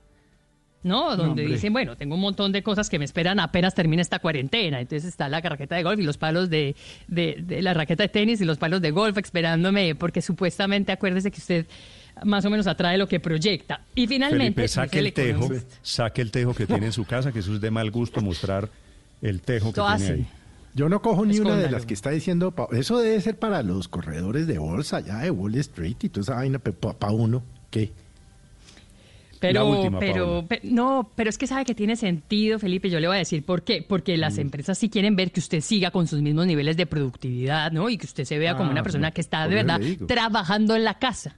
¿no? Y no hay como que a ratos trabaja, a ratos está con los hijos, a ratos cocina y a ratos lava platos como el padre. No, usted se tiene que ver que está de verdad que se está ganando el sueldo con todas las de la, o sea, con todas las de la ley, que está usted en una cosa muy profesional y por eso importa y por eso importa La la, última. pinta, quinto. Paola, la Póngase última, la última. la corbata, póngase el saco, póngase usted de verdad como en un, como en un, como si estuviera en una reunión en vivo No, y en directo y no salga No. padre, no con la pinta del fin de semana. Paola, No, no, pero usted no, sabe no, que no. a mí a mí me llamó la atención ese artículo también porque hace ya varios días cuando cuando mi hija empezó a hacer el, el estudio en línea por el colegio, también mandaron una circular del colegio y ellos solo tenían tres normas. La primera, nada de pijamas, había que bañarse. Segundo, nada de tops, o sea, como que la, la parte de arriba del cuerpo estuviera en ropa de gimnasia o algo así. Y tercero, un espacio dedicado a que los niños estén estudiando y que no haya como cosas pasando alrededor. Me llamó la atención ¿Sabe, también. sabe, sabe, María Consuelo, que aquí me están escribiendo padres de familia y me dicen que el debate en algunos colegios es si los niños que están tomando clases virtuales deben estar en las clases en uniforme o sin uniforme. Néstor, pues, en Néstor, sin uniforme, Matías, Matías Ospina, mi hijo, tiene dos años y tres meses. Matías tiene clase por Zoom, que es la aplicación para, para hacer eh, videoconferencias. Y Matías en ese momento ya se está poniendo el uniforme. Tienen que seguir las, las costumbres y las rutinas porque si no, el cambio cuando volvamos a la normalidad, en el momento en el que sea va a ser complicado, ¿no? Matías, sigue la rutina No, no normal. exageren. No, exageren, me parece que están Pero- exagerando. pero, padre, déjeme hacerle no, una que, pregunta que cada persona esté tranquilo. Padre, Ospina, Señor. ¿Matías se pone uniforme porque se lo exige el colegio o porque se lo exige el No, papá? no, no, no, no, porque se lo exige el papá, no, el colegio no, el colegio Ahí no lo está exige. pintado el papá. Y está pintado Sí, el papá. No, no, claro. no, pero El hay que seguir es un unas tirano, el el no, de no, no. Matías se pasa de ¿Cómo va a ¿no? poner un niño de dos Eh, años hay otros- a- a- en uniforme a ver Zoom? No, pero es que ¿Qué es- tal la- eso? no, No, las clases, ¿en las clases, las clases son obligatorias. O sea, esto sí es en serio. pero- la Eh, clase pero es por Néstor, videoconferencia. Néstor, Pero- Néstor, pero es que detrás hay una creencia, detrás hay una creencia que las clases tienen que ser aburridas, que las clases tienen que ser estrictas. No, las clases también pueden hacerse en un ambiente lúdico. No, no tengamos eh, esas exageraciones de Ospina, que ahora al pobre pelado lo baña desde las 4 de la mañana, le recuesta un cachaco con corbata y todo a las 5 para que el pelado esté a las 10. No, no, Sospecho, no, no, no. sospecho que Ospina hace ir a Matías al paradero y lo devuelve, lo No, no, devuelve no. después en la casa para que no pierda la Le da plata para las once. No, no, no, Sí, sí, sí, le da No, pero sí les toca bañarse, padre. Padre, sí les toca bañarse porque o si no se duermen ahí al frente de la, de la pantalla. Eso sí toca, es pero... otra, es otra bañar a- Sí, hace yo bañar sé. a- No, claro. La semana Pobre pasada Cristo. no se bañó porque estaba yo aquí en, en el teletrabajo, pero ya le puse la condición y ahí acabo de salir y vi que sí se había bañado para el día de hoy. Pero eso es como Jorge Enrique Robledo. Jorge Enrique disciplina. o los otros que vuelvan a, a lo de Jorge Enrique Robledo, que le parece que lo virtual nada, que no, que no sirve lo virtual Ah, bueno, para las vamos, sesiones del Luz Congreso. María, ya vamos, ya Mm. vamos a hablar de ese tema del Congreso virtual habilitado Pero- este fin de semana Sí, por un decreto Néstor, del pero gobierno. déjeme Ocho, hacer una, ocho de la mañana, ocho pregunta aquí minutos. a los, Señor a los- Felipe. a los compañeros aquí, en la intimidad, aquí por, aquí por el interno y tal. ¿Quién ¿Por el interno o por el No, no, aquí por acá. No. Y vamos a ¿Quién de ustedes eh, se ha vestido en los últimos días? Vestido, Felipe, yo, elegante, zapato Felipe. y vaina. Ah, no, Felipe, elegante no. Yo pero todos los días me pongo hasta Felipe. chaqueta, me pongo hasta Sí. Chaqueta para estar yo Yo me al echo, Usted- yo frente. me echo loción. hermano. Yo me echo loción. Usted, No, Felipe, hace Pijama Lleva todo el día. De pijama todo el día. Yo también de pijama, dos veces al día, No. eso sí. Ay, Baño como Néstor. corresponde, me afeito y tal, la vaina, pero no me he vestido. Bueno, yo me, me una- hace tres semanas. Un amigo me escribió y me dijo, un amigo me escribió y me dijo que ha usado tanta pantaloneta de chancla que ya tiene acento costeño. le, faltan, bueno. le faltan los zapatijos blancos, padre. En segundos, el señor alcalde de Chía, una buena noticia es que está llegando el agua ya a Chía. Estás escuchando Blue Radio. En Bancolombia puedes hacer el pago de tus facturas por nuestros canales digitales sin costo, para que no tengas que salir de casa. Para conocer las características de este beneficio y más, ingresa a www.grupobancolombia.com. En la mayor crisis contemporánea de la humanidad, nadie tiene todas las respuestas. Natura tampoco. Solo sabemos que nos tenemos que unir. Unirnos de una nueva forma, incluso la distancia. Unirnos para detener el contagio, preservar nuestra red de relaciones y mantener la economía circulando. Vamos a aprender y rehacer nuestro pacto social todos los días. Si cada uno hace su parte, crearemos un mundo nuevo, un mundo donde todo el mundo importa. Natura. El Banco Agrario presenta la hora en Blue Radio y te recuerda reclamar tu incentivo si eres beneficiario de Familias en Acción. En Blue Radio son las 8.10 en Blue Radio.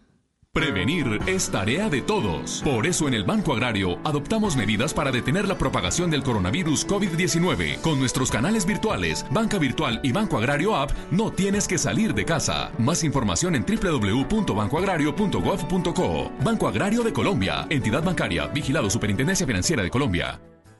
Esta es Blue Radio, la nueva alternativa. Parcialmente está llegando el agua a Chía, un par de minutos para hablar con su alcalde, para actualizar la situación después del rompimiento de las fallas en la tubería matriz de este fin de semana por el temblor en Santander. Alcalde Luis Carlos Segura, buenos días. Hola Néstor, muy buenos días, un saludo para ti y para todos los oyentes de Blue. ¿Cuántos habitantes tiene Chía, señor alcalde? Somos cerca de 180 mil personas las que vivimos en Chía. ¿Y cuántas personas sin agua en este momento todavía? No, en este momento ya el servicio se empezó a restablecer, realmente ya es un porcentaje mínimo, ya las tuberías van cargando y bueno, inicialmente vamos a tener un poco el agua turbia, pero poco a poco va mejorando la presión, va mejorando la calidad del agua y ya se va garantizando el abastecimiento en todos los sectores. Fueron tres fallas muy difíciles, muy complejas, también implicó quitar un puente, pero bueno, lo logramos en 46 horas de trabajo y la intención es que ahora la gente mantenga el aislamiento en el marco del COVID-19, nuestros protocolos, el pico y cédula, todas las cosas que hemos venido generando, todas las alternativas y por supuesto ya superada esta emergencia también valorar lo que implica el agua eh, en tiempos de COVID. Alcalde, hubo tres fallas, hubo tres puntos de, ruptura del, del tubo madre. ¿Ya fueron solucionados los tres? Los tres.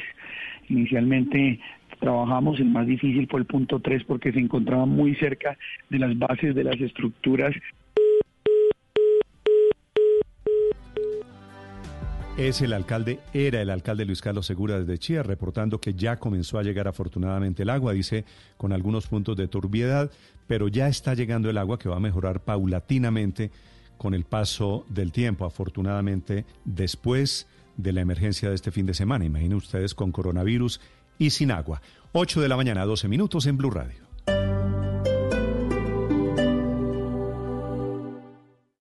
Esta es Blue Radio. Sintonice Blue Radio en 89.9 FM y grábelo desde ya en su memoria y en la memoria de su radio. Blue Radio, la nueva alternativa. Ahora marque en Bogotá.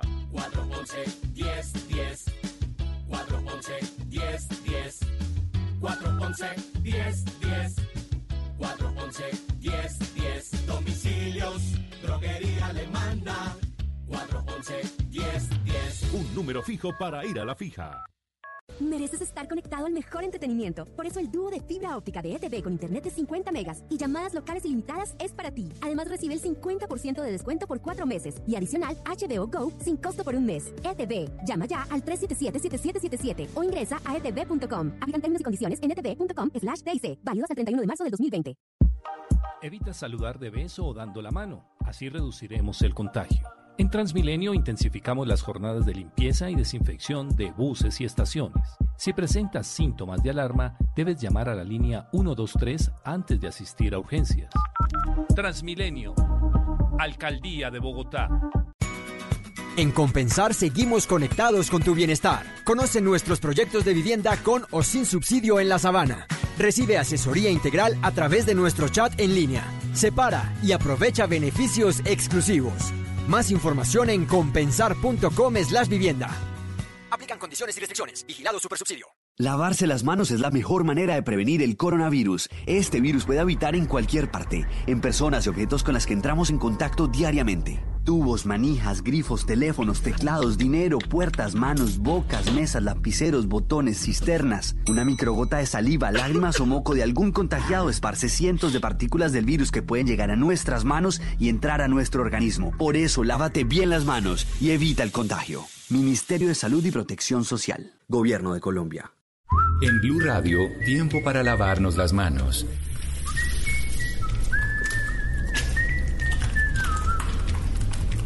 Tómate el tiempo para cuidarte y para enterarte de todo sobre el coronavirus. Síguenos en redes sociales, en bluradio.com y en todos los espacios informativos de Blue Radio. Numeral Yo me cuido, yo te cuido. Blue Radio, la nueva alternativa. En estos momentos el lugar más seguro es nuestro hogar y quedarnos ahí es la mejor decisión. Por eso en Enel Codensa transformamos nuestra energía y ponemos nuestros canales digitales para hacerte todo más fácil. Si necesitas pagar tu factura de energía puedes hacerlo con el botón PSE desde cualquier dispositivo en nuestra página web www.enel.com.co o desde nuestra app. También puedes inscribirte para recibir tu factura de forma virtual. En Enel Codensa nos interesa tu bienestar. Por eso seguimos y seguiremos trabajando para que tú puedas quedarte en casa. Ahora marque en Bogotá. 411 1010 411 1010 411 1010 411 1010 Domicilios, droguería le manda 411 1010 Un número fijo para ir a la fija.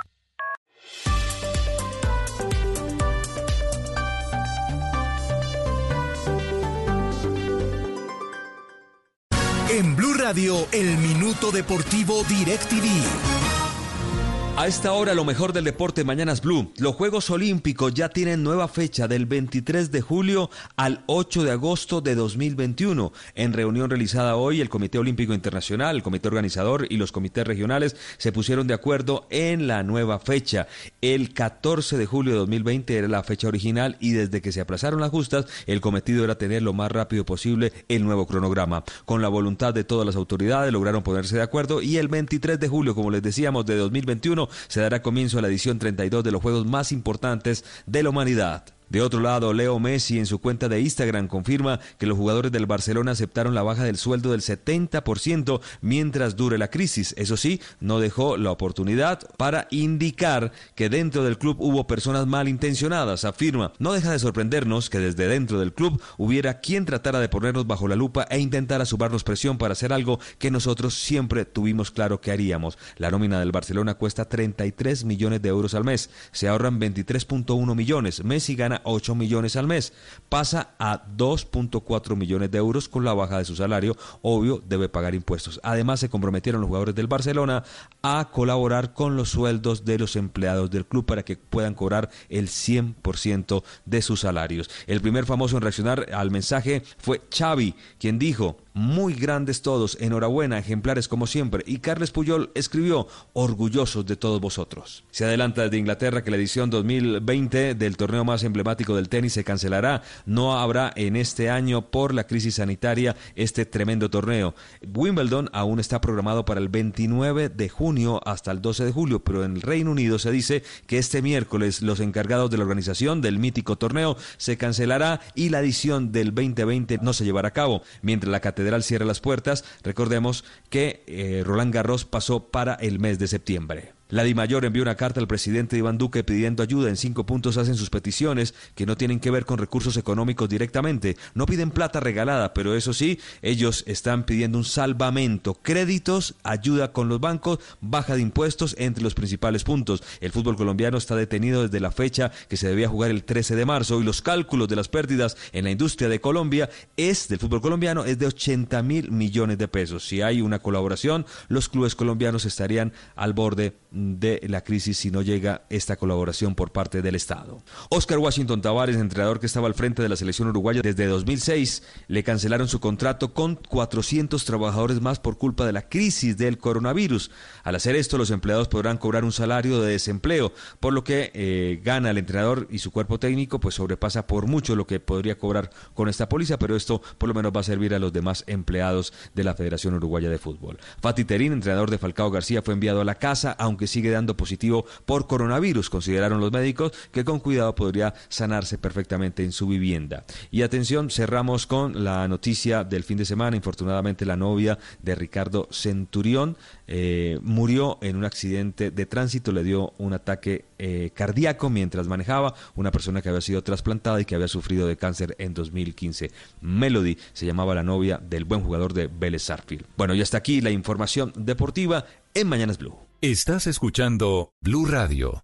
¿Te quedaste sin fútbol? No te preocupes. Con DirecTV el entretenimiento no para. No te pierdas los documentales de los ídolos argentinos Diego Maradona y Messi. También la historia de Mohamed Ali en ¿Cuál es mi nombre? Encuéntralo todo en DirecTV Go, disponible en todas las pantallas sin costo para clientes DirecTV. ¿Qué esperas? Llama ya al numeral 332 o compra tu DirecTV prepago.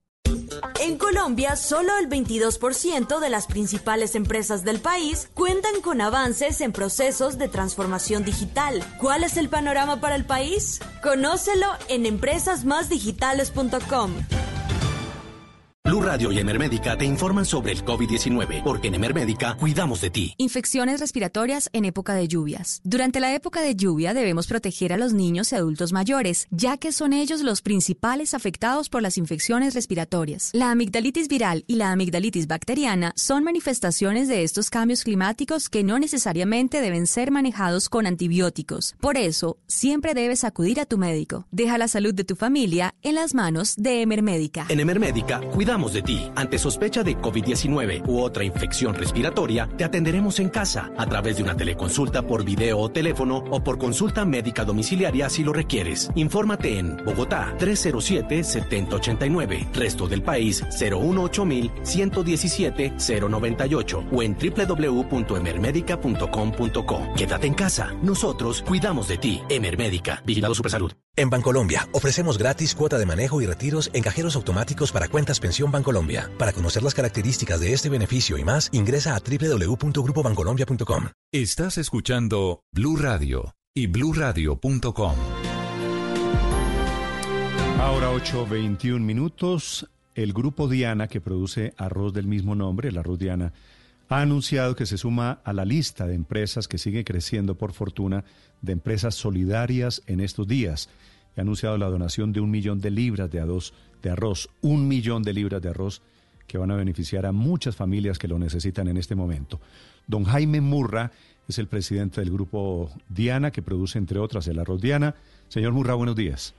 Buenos días, Néstor, a usted, a su mesa de trabajo, a su audiencia. Muy buenos días, ¿cómo está? Gracias, gracias por apoyar a Colombia en este momento. Este millón de libras de arroz, ¿cómo lo van a entregar ustedes, señor Murra? Se va a entregar a través del Banco de Alimentos, digamos, ese era el reto grande, cómo se hacía. El Banco de Alimentos tiene una logística ya muy organizada desde hace muchos años y ha trabajado con la ANDI y con otras instituciones. Y ellos tienen 1.100 fundaciones de las cuales recogen los alimentos y los mercados que ellos eh, organizan cuando les dan las donaciones y a través de esas fundaciones ya cada fundación tiene su eh, zona de trabajo en casas, en, sitios donde se debe repartir este arroz. ¿Y ese millón de libras de arroz debería ayudar a cuántas familias durante cuánto tiempo? Pues mire, si usted lo hace y toma la foto de un día, un millón de libras es la porción de entre 6 millones y medio y 7 millones de personas. Si usted lo hace en 15 días, quiere decir que va a entregar 200 mil libras semanales, lo cual podría durar para unas 500 mil personas durante 15 días, alimentarse por lo menos una vez de arroz durante 15 días, 500 mil personas. Señor Murra, y regalar un millón de libras, ¿qué significa para ustedes? ¿Este es qué porcentaje de su producción? No, pues digamos, en, aquí se venden muchas toneladas y pues es un porcentaje bajo, pero en, valor es un porcentaje alto, ¿no? No me gusta poner cifras ni, valor a las donaciones, pues ahí se puede hacer la cuenta, es, un es, es alto el valor que se está entregando alto y sobre todo el almuerzo de, de, pues de 500 mil personas durante 15 días, pero pues, ¿qué significa? Que esto es una obligación, esto es un deber, es una obligación, esto no es, esto no es una ayuda que, que le piden a uno como empresario, es que aquí lo tenemos que hacer todos y yo creo que lo está haciendo el país, no, no, no. Por alguna razón esta noticia pues se volvió importante el fin de semana, yo les agradezco, pero, pero hay que agradecerle a todos los colombianos y yo conozco muchísimos empresarios que también están en lo mismo. Señor Murra, a propósito, déjeme preguntarle en qué situación están los arroceros, los pequeños productores de arroz en el país en este momento con el coronavirus. No, en este momento, gracias a Dios, eh, los tomó después de que han salido las cosechas en Colombia, dos cosechas grandes, salió la del Meta y Casanare en el segundo semestre, ya salió la del Tolima y Huila, es decir, en estos momentos ellos están empezando a sembrar el arroz para el segundo semestre, los están dejando trabajar, ha habido un poco de problemas, en, digamos, en el transporte de los insumos, ojalá porque ese es el abastecimiento del segundo semestre, pero el primer semestre para las industrias lo van a poder abastecer hasta junio, julio sin ningún problema y el pequeño, mediano y grande agricultor, eh, gracias a Dios, ya había entregado su cosecha y menos mal fue ahora dentro de, dentro de todo. ¿Los precios del arroz se mantienen los mismos de antes del coronavirus? De antes del coronavirus, sí, de todas maneras, pues el arroz venía subiendo desde octubre, noviembre, los agricultores han tenido y toda la industria ha tenido dos, los dos peores años en la historia, yo creo que de esta economía arrocera, y los precios han venido recuperando. El la última alza fue hace un mes, fue antes del coronavirus, y el país puede estar tranquilo que los precios desde el punto de vista de los molinos no tendrán ningún alza de ni un peso, ni un centavo, ni un por, ni un por ciento de aquí a julio y se espera pues que en julio ya los precios empiecen a, a bajar porque sale la cosecha y vuelve el ciclo y empieza, pero los colombianos tienen dos seguridades. Una, que va a haber abastecimiento y segundo, que los precios, la última alza de precios que hubo del arroz fue hace un mes antes de esta problemática si los molinos, señor Murra, no han subido los precios, ¿por qué la gente tiene la sensación de que están subiéndole los precios al consumidor? Sí, yo, creo que pues es tanta gente, seguramente en algunos sitios o los canales de distribución o los mayoristas o algunas personas lo han hecho. También pues hay que decirlo y, y salir en defensa que cuando usted hace alzas no es que inmediatamente se reflejan es decir, esto puede ser un poco del alza de hace un mes porque las personas que guardan el arroz para poder distribuirlo tenían arroz de inventario de precio viejo y en estos momentos pues ya el inventario se les está acabando. Eh, pero pues debe ser una, una mezcla de todas las cosas. Pero yo le diría que, que, que eso deben ser unos puntos muy focalizados en el país. Sí.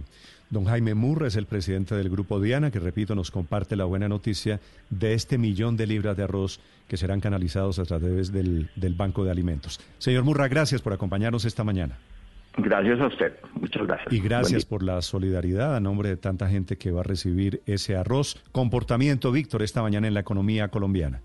Néstor, abrimos con un dólar subiendo, avanza 25 pesos a esta hora en los primeros minutos de negociación, se ubica en 4.067 pesos, pero ya registró un máximo en el día de 4.084 pesos, acercándose nuevamente a los 4.100 pesos el dólar en nuestro país, por supuesto por esa fuerte caída que sigue presentando a esta hora la cotización del petróleo Brent, nuestra principal referencia que se hunde a esta hora un 8%, se ubica por debajo de los 23 dólares por barril, precios mínimos desde el año 2002 eh, desde el mes de noviembre del año 2002 por excesos de producción en el mundo y por un bajo consumo de petróleo. Los mercados asiáticos cerraron eh, con pequeñas caídas cercanas a 1,5%. Europa avanza a esta hora 0,08%, muy poco en eh, la cotización de sus acciones, es decir, los mercados accionarios tranquilos arrancando esta semana, pero muy impactado sigue el eh, mercado petrolero. En Colombia, ANIF está rebajando sus proyecciones frente al crecimiento que tendría este año nuestra economía. Espera eh, un, un, eh, crecimiento económico en un rango de 1,8 a 2%, eh, que sería inferior al 3,4% que pronosticaba inicialmente.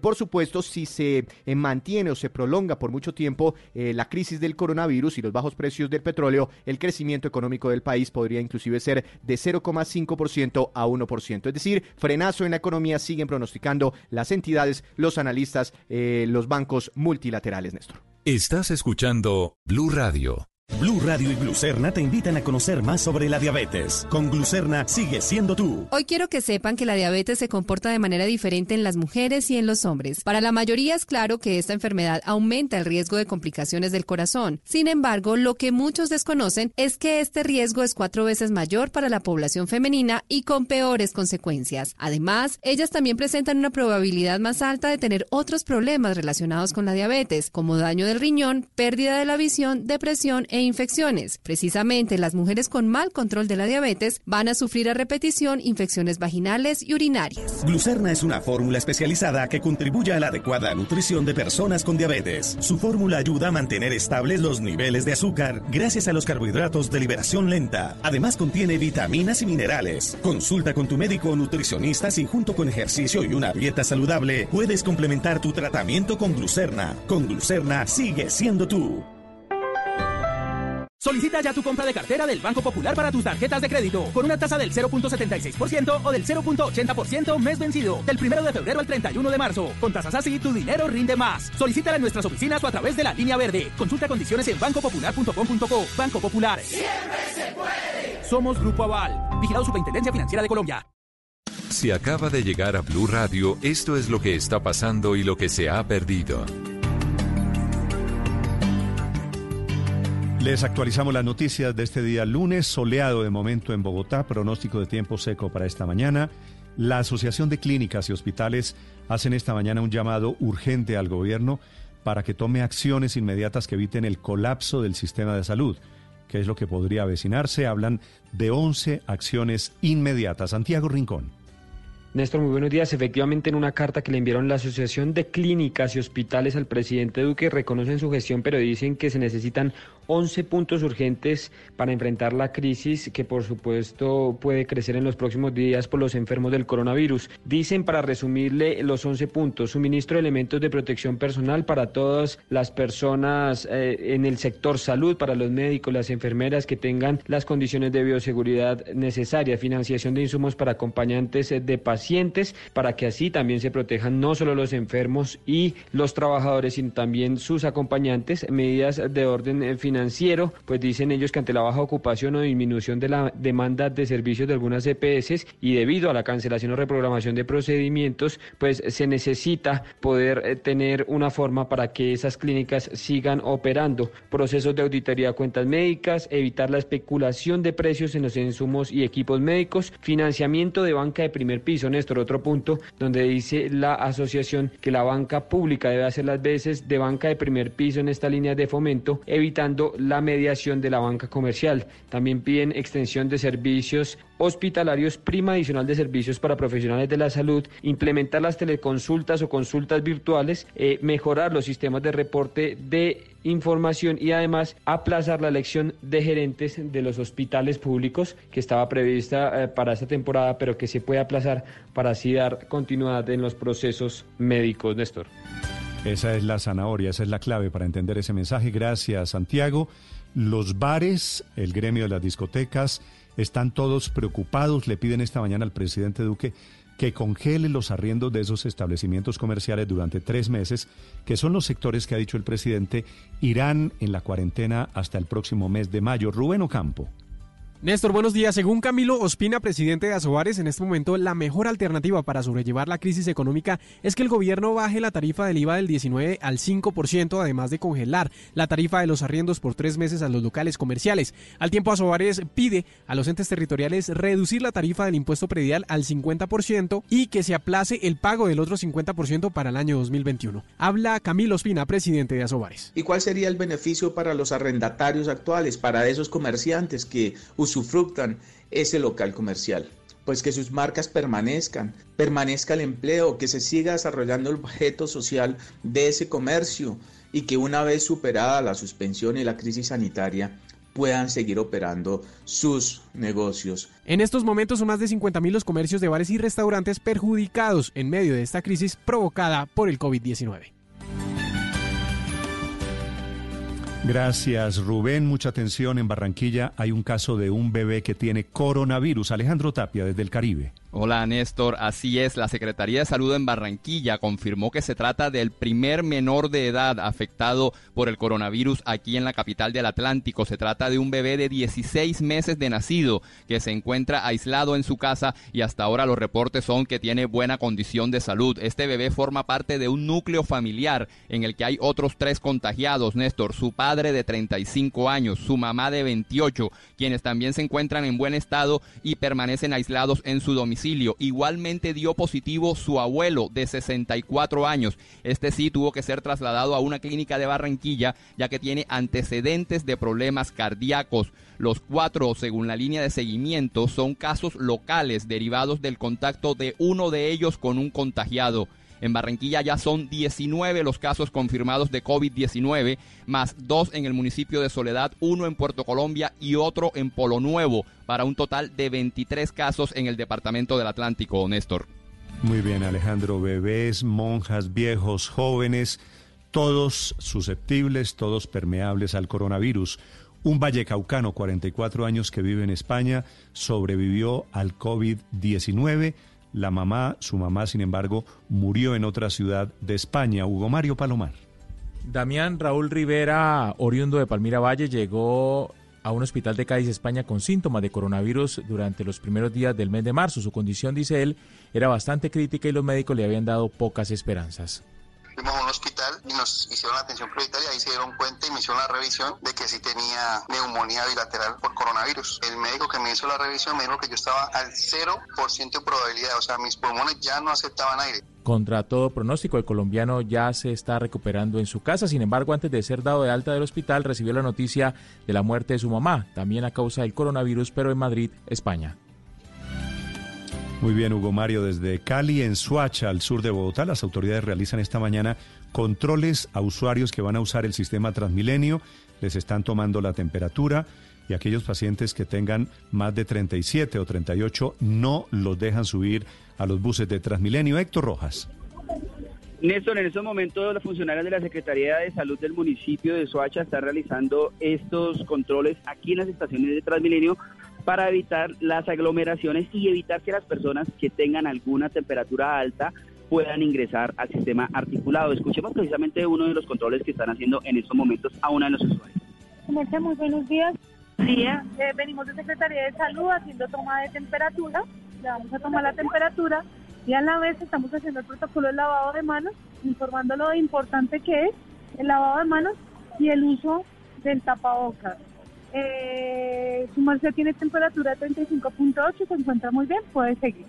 Buenos días, usted. Buenos días. ¿Qué opina de estos controles que están haciendo las autoridades? Pues me parece muy interesante, pues porque sabemos que en el Transmilenio es donde pues hay más contagios, más bacterias y pues me parece muy chévere lo que está implementando la alcaldía de Suacha en estos momentos. Muchísimas gracias. En estos momentos eh, están ingresando las personas de la cédula 0 y 1 que pueden ingresar a tomar alguno de los buses. Recordemos que desde la semana pasada se implementó el pico y cédula en las estaciones de Transmilenio de Soacha para evitar las, las aglomeraciones. En estos momentos estos operativos se están realizando en la estación de San Mateo, pero se extenderán por todo el municipio durante todo el día y toda la semana. Estás escuchando Blue Radio y bluradio.com.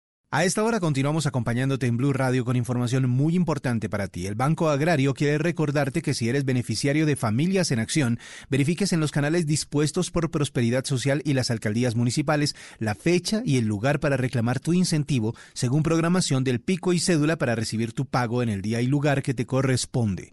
Recuerda seguir las recomendaciones de higiene del Gobierno Nacional. En la mayor crisis contemporánea de la humanidad, nadie tiene todas las respuestas. Natura tampoco. Solo sabemos que nos tenemos que unir. Unirnos de una nueva forma, incluso la distancia. Unirnos para detener el contagio, preservar nuestra red de relaciones y mantener la economía circulando. Vamos a aprender y rehacer nuestro pacto social todos los días. Si cada uno hace su parte, crearemos un mundo nuevo, un mundo donde todo el mundo importa. Natura. En estos días que estás en casa, la papa es la combinación perfecta para tener un plato ideal. El gremio papicultor se queda en el campo porque una papa bien preparada te soluciona en todo momento. Fede Papa, Fondo Nacional del Fomento de la Papa.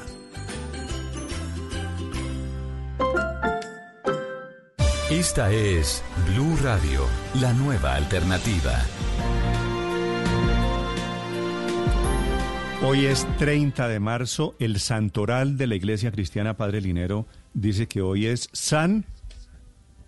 A ver, no sé. San Mamerto, Padre Linero. No jodas, hoy es San Mamerto.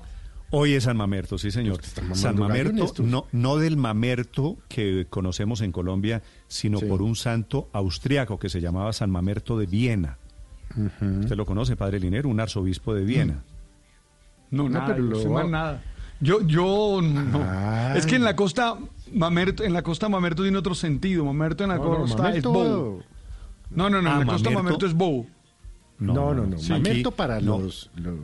Bueno, Mamerto para ustedes. no- sí, para nosotros Mamerto es, es la mamertería, la cosa es izquierdista No, y no, no. tal. Y, y, y, y- y- ¿y será que podemos felicitar a algunos eh, compañeros, amigos? No, y- Felipe, no. Le menciono, le menciono el San Mamerto, simplemente que lo hago todos los días. Hoy es el día también eh, de el, el síndrome bipolar. Hoy es el día de la calidad del aire. Hoy es el día, simplemente una referencia, Felipe. Hoy es Pero, 30 ¿por de qué no, pero, pero ¿por qué no me Pero en general- hacer unas felicitaciones hoy en, en su día? Por ejemplo, el senador Robledo. No, pero yo no, yo ¿Ah? no le va, no, no da lugar, porque es que en Colombia. Ay, Aurelio, le iba a felicitar. Buenos días, compañero. Buenos días, Felipe. Me alegra mucho escucharlo. No, no, en no, Colombia, el término mamerto se ha utilizado especialmente no para. Despectivamente, quien además, se usa en Pero era como que era el Partido Pero Comunista. eh, eh, a para- ver, eh, cuéntele usted a los amigos para- de Mañanas Blue que era el mamerto. Para, para es? ciertas corrientes, para ciertas corrientes de la izquierda. La historia de- de- del término mamerto, si mal no me acuerdo, tiene que ver con que los partidos comunistas de América Latina, muchos terminaban en, en ERTO, sus, sus- sus dirigentes y sus sus, sus secretarios Ah, generales. y su- Gilberto, y entonces, ah. correcto, por ahí, los de Bolivia. Eso era Gilberto- y entonces al final Gilberto- Gil- Gilberto bien, bien, era, bien, ¿no? bien. Eso en entonces, Colombia- eso en- al final, Colombia al final es una terminaron llamándose los mamertos, sí.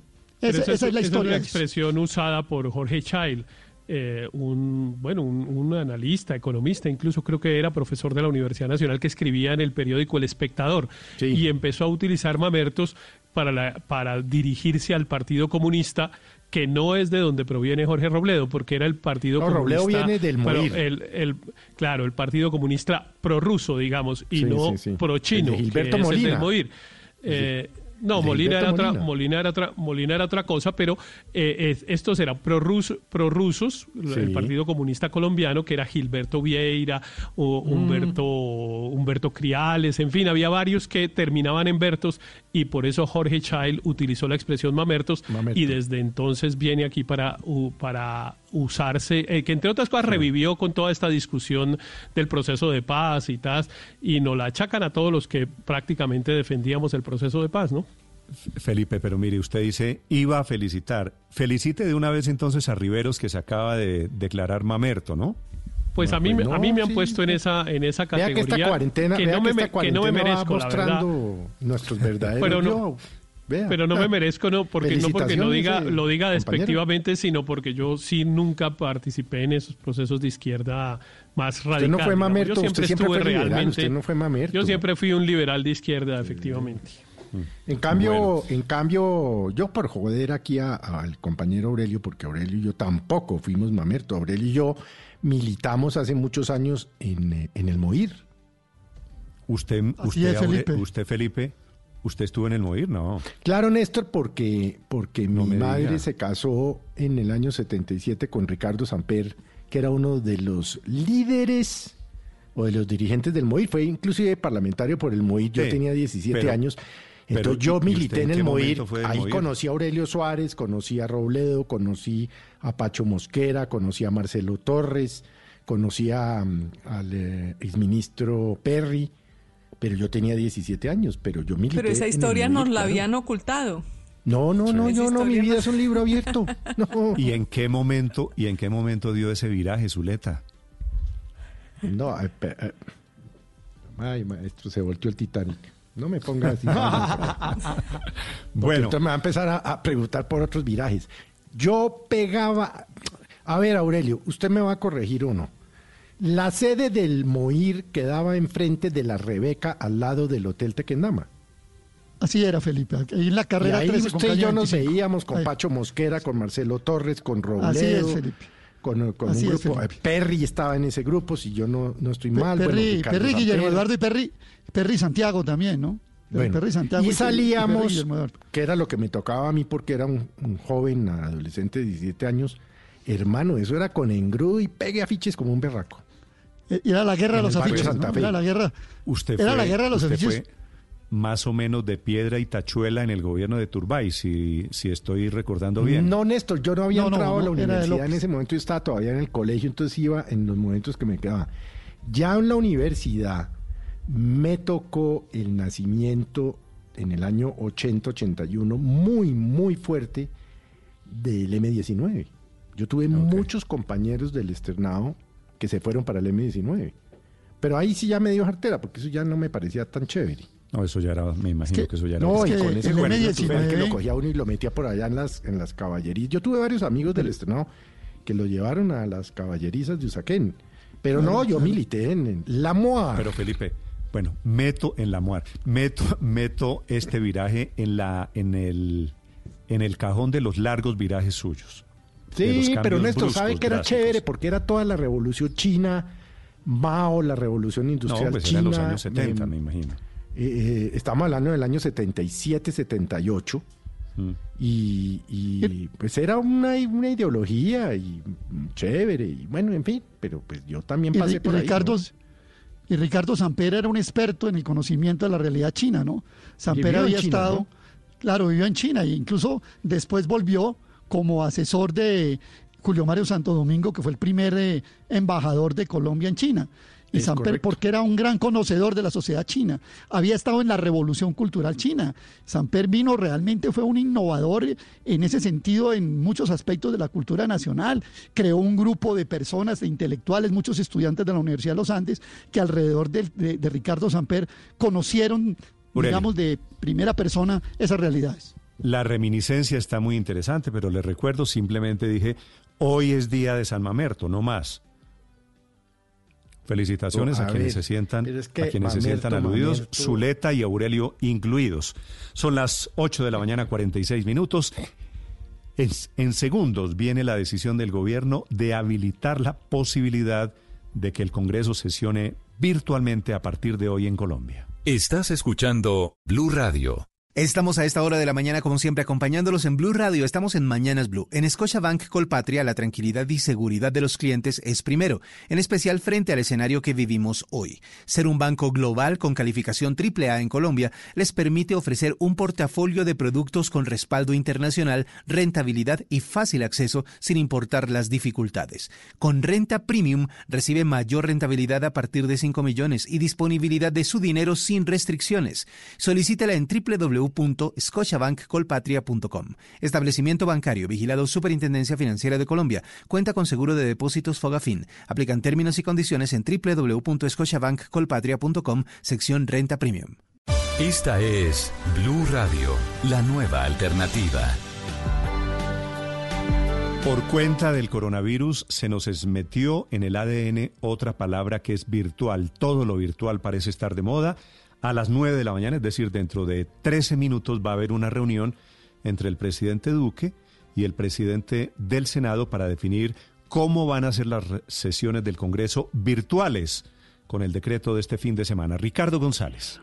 Hola Néstor, buenos días. Pues sí, a partir de las 9 de la mañana será esta reunión que está preparando en estos momentos el presidente del Senado, eh, del eh, congresista del Partido Liberal Lidio García, para definir cómo se va a implementar ese decreto 451 que fue el expedido durante este fin de semana, eh, de 491, decreto 491, que es el que habilita las reuniones no presenciales en los órganos colegiados de las ramas del poder público. Se lo leo textualmente, que es el artículo 12, que dice que sin prejuicio de las disposiciones contenidas en las normas normas actuales, los órganos, las corporaciones, las salas, las juntas o consejos colegiados de todas las ramas del poder público, esto incluye la legislativa, el Congreso, pero también las de las altas cortes, podrán realizar sesiones no presenciales cuando por cualquier medio sus miembros puedan deliberar y decidir por comunicación simultánea o sucesiva. En este último caso, la sucesión de comunicaciones deberá ocurrir de manera inmediata de acuerdo con el medio empleado. Esto es Néstor respondiendo a la petición que habían hecho algunos congresistas, entre ellos José Daniel López, de Cambio Radical o Angélica Lozano del Partido Verde pidiendo que hubiera una vía para que después de dos semanas, hoy estamos cumpliendo dos semanas desde el 16 de marzo que estaba habilitada la posibilidad de las nuevas sesiones del Congreso, pues pudiera haber estas sesiones. Lo que decía, por ejemplo, Angélica Lozano es que solo en la patria boba como esta el Congreso no puede trabajar presencialmente, aunque lo están haciendo tenderos, enfermeras, barrenderos y demás funcionarios. Lo que está pasando, Néstor, desde ayer es, como siempre ocurre en el país, un debate jurídico alrededor alrededor de esta decisión. El senador Jorge Enrique Robledo fue el primero y lo están criticando muchísimo, le están eh, dando durísimo en redes sociales porque citó un artículo de la Constitución, el artículo 149, que dice que toda reunión de miembros del Congreso que con el propósito de ejercer funciones propias de la rama legislativa se debe efectuar, que se efectúe fuera de las condiciones constitucionales, va a carecer de validez a los actos que realicen, no podrá dárseles efecto alguno. Es decir, dice él que no tendría ninguna validez, ninguna, ninguna validez ninguna ley que se apruebe por fuera del Capitolio. A eso le han respondido algunos constitucionalistas, Néstor, diciendo que estos decretos que estamos expidiendo, que está expidiendo el gobierno hasta el 30 de mayo en medio de esta emergencia, tienen fuerza de ley y por eso tienen la posibilidad del Congreso sesionar sin que sus leyes o lo que aprueben sea declarado ilegal, Néstor. Muy bien, gracias Ricardo. La verdad es que nadie, ni siquiera la Constitución de Colombia, preveía un caso, una emergencia de estas. Es cierto ese artículo que menciona el senador Robledo, pero no habla de una situación extraordinaria que es lo que estamos viviendo. Este es un debate, Héctor, muy a la colombiana, ¿no? Muy de, de leguleyadas y de articulitos, de qué permite el artículo 149 de la Constitución. Sería el colmo que el Congreso en este momento no pudiera legislar producto de una situación o de unas normas creadas en momentos en que no había coronavirus o en momentos en que no había una pandemia y obviamente nadie podía pronosticar que iba a pasar lo que está sucediendo hoy en Colombia y en el mundo. Sí, pero, pero además la propia Constitución incluso permite que eh, por razones extraordinarias el Congreso se reúna en un lugar distinto a Bogotá y, al, y a la sede, al Capitolio. Eh, así que sí está previsto en la Constitución que pueda haber eh, eh, maneras de reunirse distintas a la de hacerlo presencialmente y en la sede y en la sede tradicional del Congreso. Pero adicional, pero adicionalmente, además de ser de, de, estar previsto en, el, en la Constitución, también es cierto que la reunión virtual para estos efectos, para los del Congreso y para otros efectos, porque por ejemplo se hacen audiencias judiciales virtuales, pues la ley les puede otorgar eh, validez. Y lo que expidió el presidente de la República, que entre otras cosas es un decreto que no solo se aplica al Congreso, sino a toda la, digamos, a toda la actuación del Estado. corporaciones. También en el Ejecutivo y en otras corporaciones públicas, pues eh, es, perfectamente, es perfectamente posible. Es un poco extraña y lamentable la actitud del senador Robledo en este caso de, eh, de empeñarse en una cosa que lo único que hace es quitarle la posibilidad al Congreso de reunirse. El Congreso no se va a reunir en estas condiciones eh, eh, digamos, presencialmente, porque obviamente generaría unos factores de riesgo a los cuales pues ni se puede exponer a los congresistas ni, a, solo, los funcionarios que trabajan en el Congreso. No, es que es un imposible práctico, Héctor. Yo, yo no sé si el senador Robledo ha caído en cuenta de una cosa, y es que él tiene 70 años, creo que va a cumplir 71 años. Él no puede, no puede salir del no puede salir de la casa. Él es población claro, pero, de pero además los aviones los aviones están parados, no hay, no hay vuelos internos y todos los congresistas están en sus regiones. Entonces esto es una cosa el tema no solo es el riesgo, sino la imposibilidad práctica de que lleguen los congresistas a una sesión parlamentaria lo cual sí sería una cosa totalmente extraconstitucional, porque entre otras cosas la Constitución le ordena al Congreso emitir un concepto dentro de los 30 días siguientes a la declaratoria de emergencia y después revisar los, los decretos que expide el gobierno en estas circunstancias. Héctor, que a mí esta discusión me parece una de las grandes tonterías nacionales, con todo el respeto hacia el senador Robledo, Sí, pero una razón, hay que partir porque de es que... la Constitución, la Constitución no podía pronosticar en el año 91. No hay un artículo que diga en época de pandemia, en época de emergencia internacional, el Congreso, los congresos, las audiencias de entidades públicas, de audiencias judiciales deben ser virtuales. Eso no lo podía pronosticar nadie. Claro, hay que acomodar las normas a una nueva realidad que se escapa de, de cualquier pronóstico, Aurelio. ¿No? Sí, Néstor, pero sí, yo, yo soy muy escéptico frente al funcionamiento en beneficio de las mayorías nacionales de un Congreso virtual. Más allá de la discusión, como decimos aquí en Blue con frecuencia santanderista, si prima el artículo de la Constitución o prima el ejercicio casi todopoderoso del presidente en un estado de emergencia. Eso se lo dejo yo a los abogados y entre abogados nos veas, te veo. Pero lo que sí quiero señalar es que yo sí comparto la inquietud de que, hombre, si el Congreso presencial hace las que hace, legisla contra los colombianos de esta manera, hágame, usted el favor el Congreso virtual. ¿Cuántas serán las jugaditas? ¿Cuántas serán las maniobras? ¿Cuántas serán las triquiñuelas? ¿Cuándo se caerá el Internet de la oposición? No, la verdad es eso, Néstor. Ahora, yo también hago una cosa. Ustedes dicen, hay que preservar a los congresistas. Sí, permítame, Néstor, una, pequeña nota nomás. Con esa, Una pequeña nota nomás. que el Congreso legisla en contra de los colombianos. Pero, pero, pero, ¿qué no, que no han hecho durante tantos años? Pero, Néstor, permítame una sola cosa nomás si se están arriesgando los trabajadores de la salud, si se está arriesgando la fuerza pública, si se están arriesgando los obreros que van a las fábricas que producen eh, eh, géneros farmacéuticos. Los congresistas no pueden ir a cumplir su deber. En Estados Unidos están yendo. En Estados Unidos, el país de la mayor eh, contagio, están yendo y están sacando leyes y están revisando lo que hace el Ejecutivo y están trabajando en consonancia con el Ejecutivo. Luego el capricho, no lo veo. no veo el capricho ahí. En Estados, Unidos, en Estados Unidos, Aurelio, déjeme decirle, siguen volando los aviones. En Colombia no hay vuelos ni siquiera domésticos la inmensa mayoría, el 90% de los congresistas vive en sus regiones. No tienen cómo llegar a Bogotá, Aurelio. No hay cómo que se vengan en carro. ¿Cuál es el problema? que se vengan en carro. ¿No, pueden venir en carros? ¿En carros blindados que tienen y que disfrutan? Mire, Néstor, a mí sí me da mucho temor un congreso virtual. Y bueno, dentro de uno o dos meses hablaremos de las leyes que produjeron virtualmente y vaya usted a quejársele a quién, al mono de la pila. Yo sí soy escéptico en que eso pueda funcionar bien y sobre todo en garantías para las mayorías y para la oposición. Permítame mantener ese escepticismo. No me voy a matar por este debate, pero déjeme ser escéptico. Mantenga, mantenga el escepticismo, pero lo que está en juego Aurelio, es el Congreso y, entre otras cosas, el control institucional del Congreso al gobierno. Usted debería ser el que más está defendiendo, usted y Robledo deberían ser los que defienden esta idea, porque es el Congreso virtualmente el que puede controlar la cantidad de normas que toma un gobierno amparado en un estado de excepción.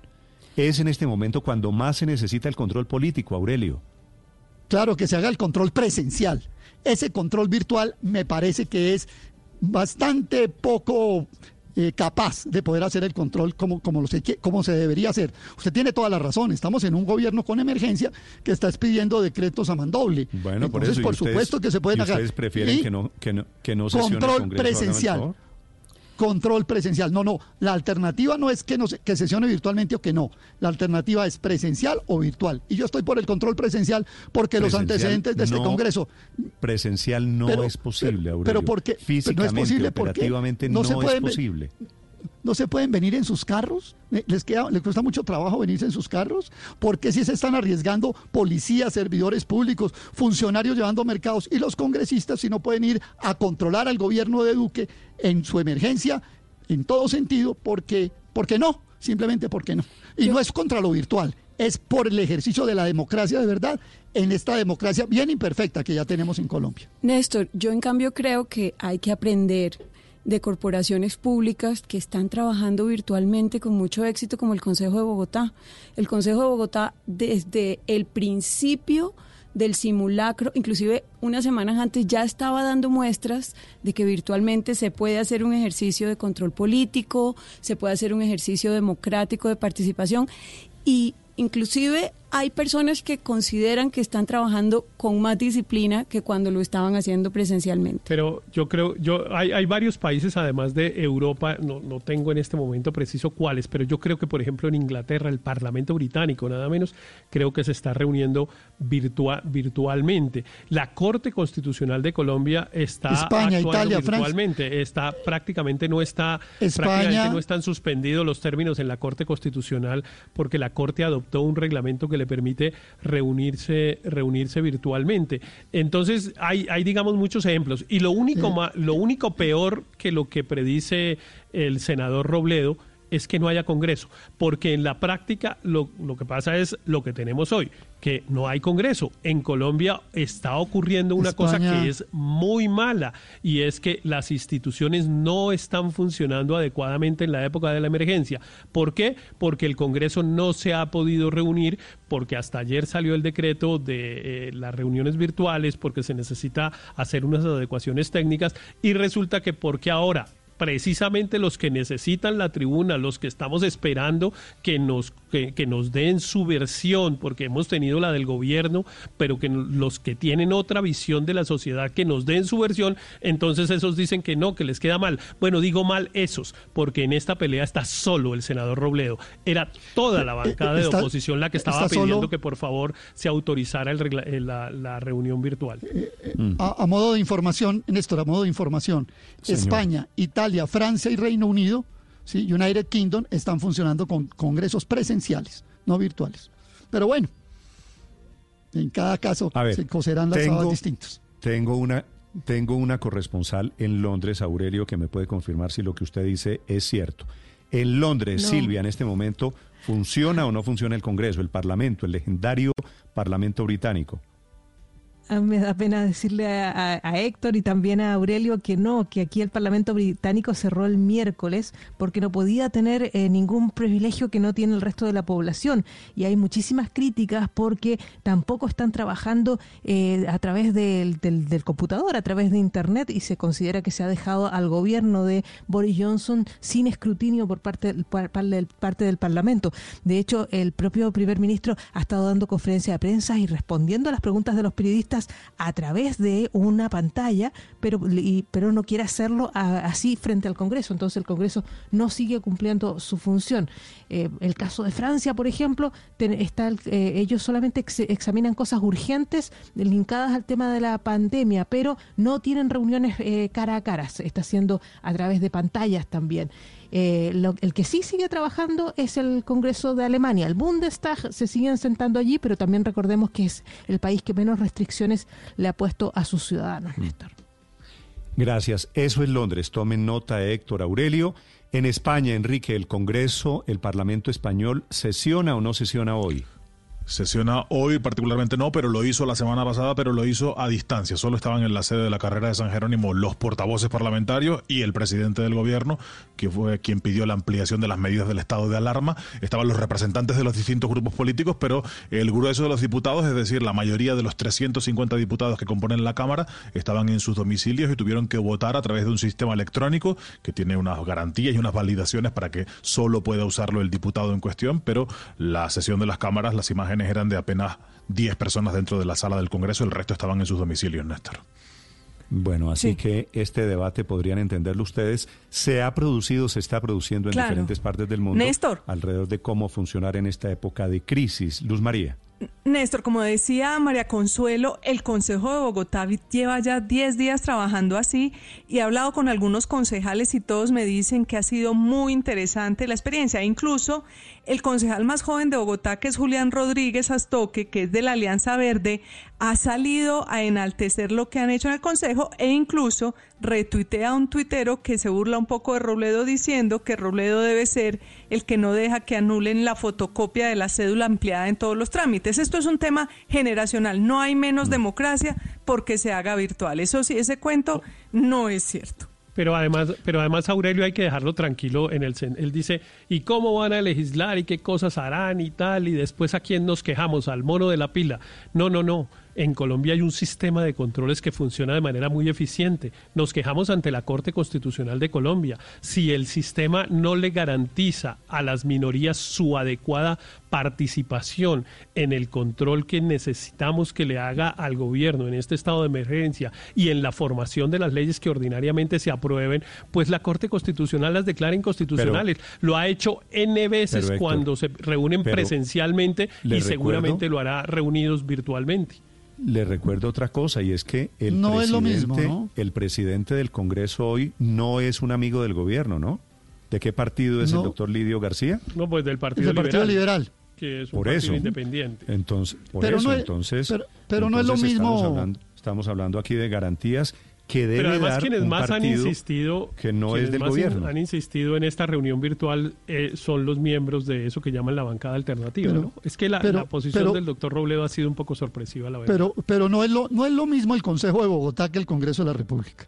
Tienen funciones distintas. Es decir es comparar peras con no manzanas pero es la prueba eh, no es lo mismo. no, no es lo, ni menos en la situación de emergencia. un cuerpo colegiado sí puede funcionar virtualmente en este momento. sí sí Sí, pero permítame, pero son cuerpos colegiados distintos, Néstor, no son la misma cosa. Pero permítame hacerme un resumen de, la, de lo que han dicho nuestros corresponsales en el exterior. Los niños, pero, perdóneme, los niños, los niños hacen clase por internet ¿Por qué el Congreso no, puede hacer, no, puede hacer sesiones por Internet? Es distinta su función en la sociedad, Néstor. No, no, no, no, pero es lo mismo. es una persona conectada a un computador pero yo le pongo, en vez de estar, pongo el ejemplo. En vez de estar presente, eh, eh, habla vía virtual. Eso tampoco es tan grave. El, mismo ejemplo, y los trabajadores de la salud hacen presencial y los congresistas no. Y aquí quedamos empatados. Pero mire, en el balance de nuestros corresponsales, ¿qué termina? Alemania funcionando, Inglaterra hasta el miércoles y España mixto.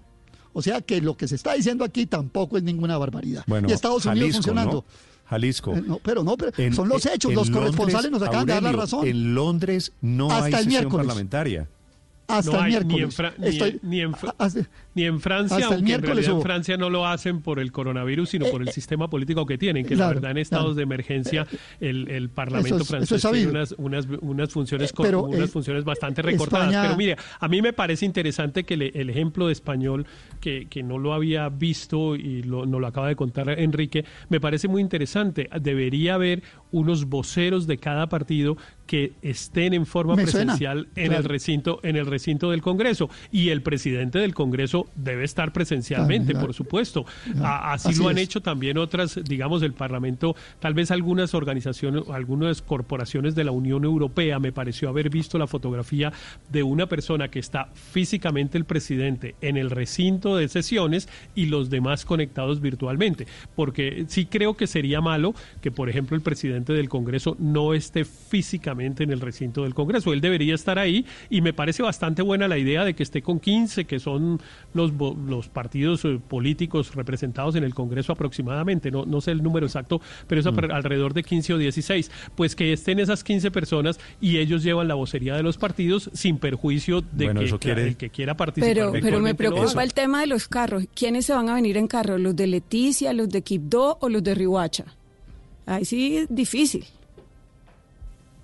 Ah, esa es una buena observación. No, pero digo, los partidos pueden nombrar unos voceros cualquiera y que esté uno Héctor, no es a usted, sino a Aurelio, que dijo que los congresistas que no, que, es decir, saltó el que no era. Aurelio, ¿cómo se viene el de Leticia, cómo se vienen los parlamentarios de esas regiones donde no hay carreteras? No, estamos en Se pueden venir en, las mismos, en los mismos aviones de las patrullas aéreas que están trayendo las muestras para el Instituto Nacional de Salud, por ejemplo, María Consuelo. Esa puede ser una salida si queremos que la democracia funcione. Ahora, si no queremos que funcione bien, pues bueno, uno puede inventarse cualquier disculpa. Pero modernizándola. Modernizarla es traerlos, traerlos en avión. Y, la, patrulla aérea que trae las muestras de, Leticia a Bogotá no puede traer al congresista en el avión, no lo puede traer. Aurelio. Claro que lo puede traer. La, democracia también, puede. Aurelio, no sea terco, la democracia también puede funcionar virtualmente en estos días. Está, está funcionando, es que entiendan, todo el país, los niños, los trabajadores, la inmensa mayoría del país en cuarentena, funcionando con un computador, como estamos usted y yo, conectados por un computador. ¿Será que el Congreso no van a poder? Eso no, no creo que sea un atentado a la democracia. bueno, Néstor, con todo respeto, Néstor, con todo respeto, yo creo que tenemos que abrirnos a las nuevas dinámicas del mundo. Yo creo que el mundo hoy está funcionando virtualmente y tenemos que hacerlo. A mí me preocupa la situación en la que estamos porque el Congreso es fundamental. Si no está el Congreso, realmente nosotros no estamos en una democracia, porque es uno de los mm, tres poderes, ¿verdad? Entonces yo creo que cuanto antes se debe tener eh, las sesiones virtuales y entendiendo que estamos en el siglo XXI. Muy bien, padre, son, estoy de acuerdo, nueve de la mañana, siete minutos. En segundos escuchamos a un médico de urgencias, especialista en gerente de la salud, a un profesor hablando de la realidad que está enfrentando hoy el cuerpo sanitario, el cuerpo de médicos y enfermeras en Colombia. Estás escuchando Blue Radio. Continuamos acompañándote a esta hora en Blue Radio. Seguimos en Mañanas Blue porque te mereces más. En MedPlus hemos eliminado la cuota de inscripción y te ofrecemos una tarifa especial para que puedas acceder a nuestros servicios que incluyen cobertura del COVID-19. Escríbenos ya al WhatsApp 317-438-3601. Vigilado Super Salud. Para Volkswagen la seguridad es muy importante y en este momento lo más seguro es quedarse en casa. En Blue Radio son las en Blue Radio, 9 de la mañana, 9 minutos. Para Volkswagen, la seguridad es una prioridad. Investigamos y desarrollamos tecnologías para hacer que tu carro sea cada vez más seguro. Pero hoy lo más seguro es dejarlo quieto y quedarse en casa, en familia. Aprovecha el tiempo para reconectarte y disfrutar de la compañía de los que más quieres. Es un mensaje de Volkswagen. Ah, y recuerda lavarte las manos con frecuencia. El 65% de las empresas en Colombia ya cuentan con una estrategia de transformación digital. Aprende cómo transformar tu negocio en empresasmásdigitales.com. Y seguimos acompañándolos en Blue Radio. Seguimos en este lunes aquí en Mañanas Blue. En Scotiabank Colpatria, la tranquilidad y seguridad de los clientes es primero, en especial frente al escenario que vivimos hoy. Ser un banco global con calificación AAA en Colombia les permite ofrecer un portafolio de productos con respaldo internacional, rentabilidad y fácil acceso sin importar las dificultades. Con renta premium recibe mayor rentabilidad a partir de 5 millones y disponibilidad de su dinero sin restricciones. Solicítela en www www.scotiabankcolpatria.com. Establecimiento bancario vigilado Superintendencia Financiera de Colombia. Cuenta con seguros de depósitos Fogafin. Aplican términos y condiciones en www.scotiabankcolpatria.com, sección Renta Premium. Estás escuchando Blue Radio y bluradio.com.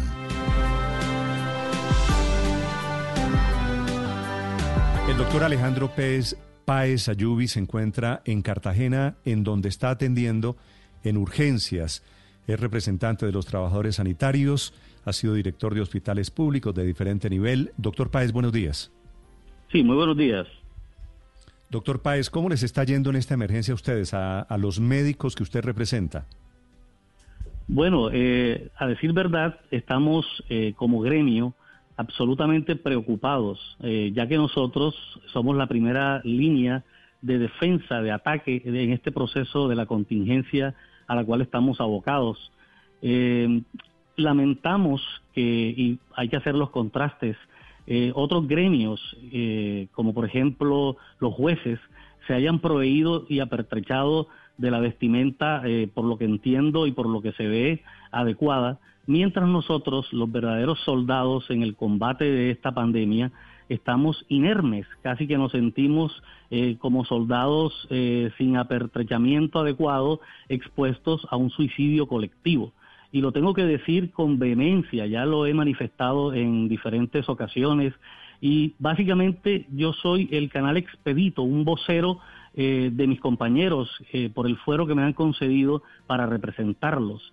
en ese sentido, tengo que ser eh, bastante enfático porque lo que está en juego es la vida, la vida de todos esos profesionales, su salud, su integridad física, de específicamente de todo el cuerpo eh, de urgencias, del cuerpo médico que trabaja en cuidados intensivos, eh, de los de los diferentes em, médicos y, enfermeras y personal de salud que están en las ambulancias haciendo los transportes, etcétera, etcétera. Doctor Paez, en redes sociales hay una gran cadena de médicos que están denunciando esto de lo que usted me habla. Operativamente, cuénteme cómo están trabajando, porque inclusive han circulado algunas imágenes, le pregunto si es cierto, de médicos con bolsas de diferentes colores, que me da la impresión de que son bolsas de basura en realidad, que están utilizando médicos y enfermeras para protegerse. ¿Eso es cierto, doctor Paez?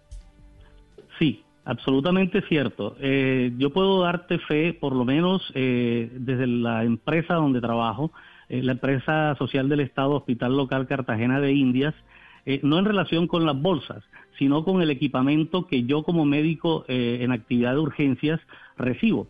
En primera instancia no tenemos un protocolo que debe ser dinamizado por la IPS de entrada y salida de todo este personal sanitario a su sitio de trabajo. O sea, nosotros entramos, voy a decirlo coloquialmente, como Pedro por su casa.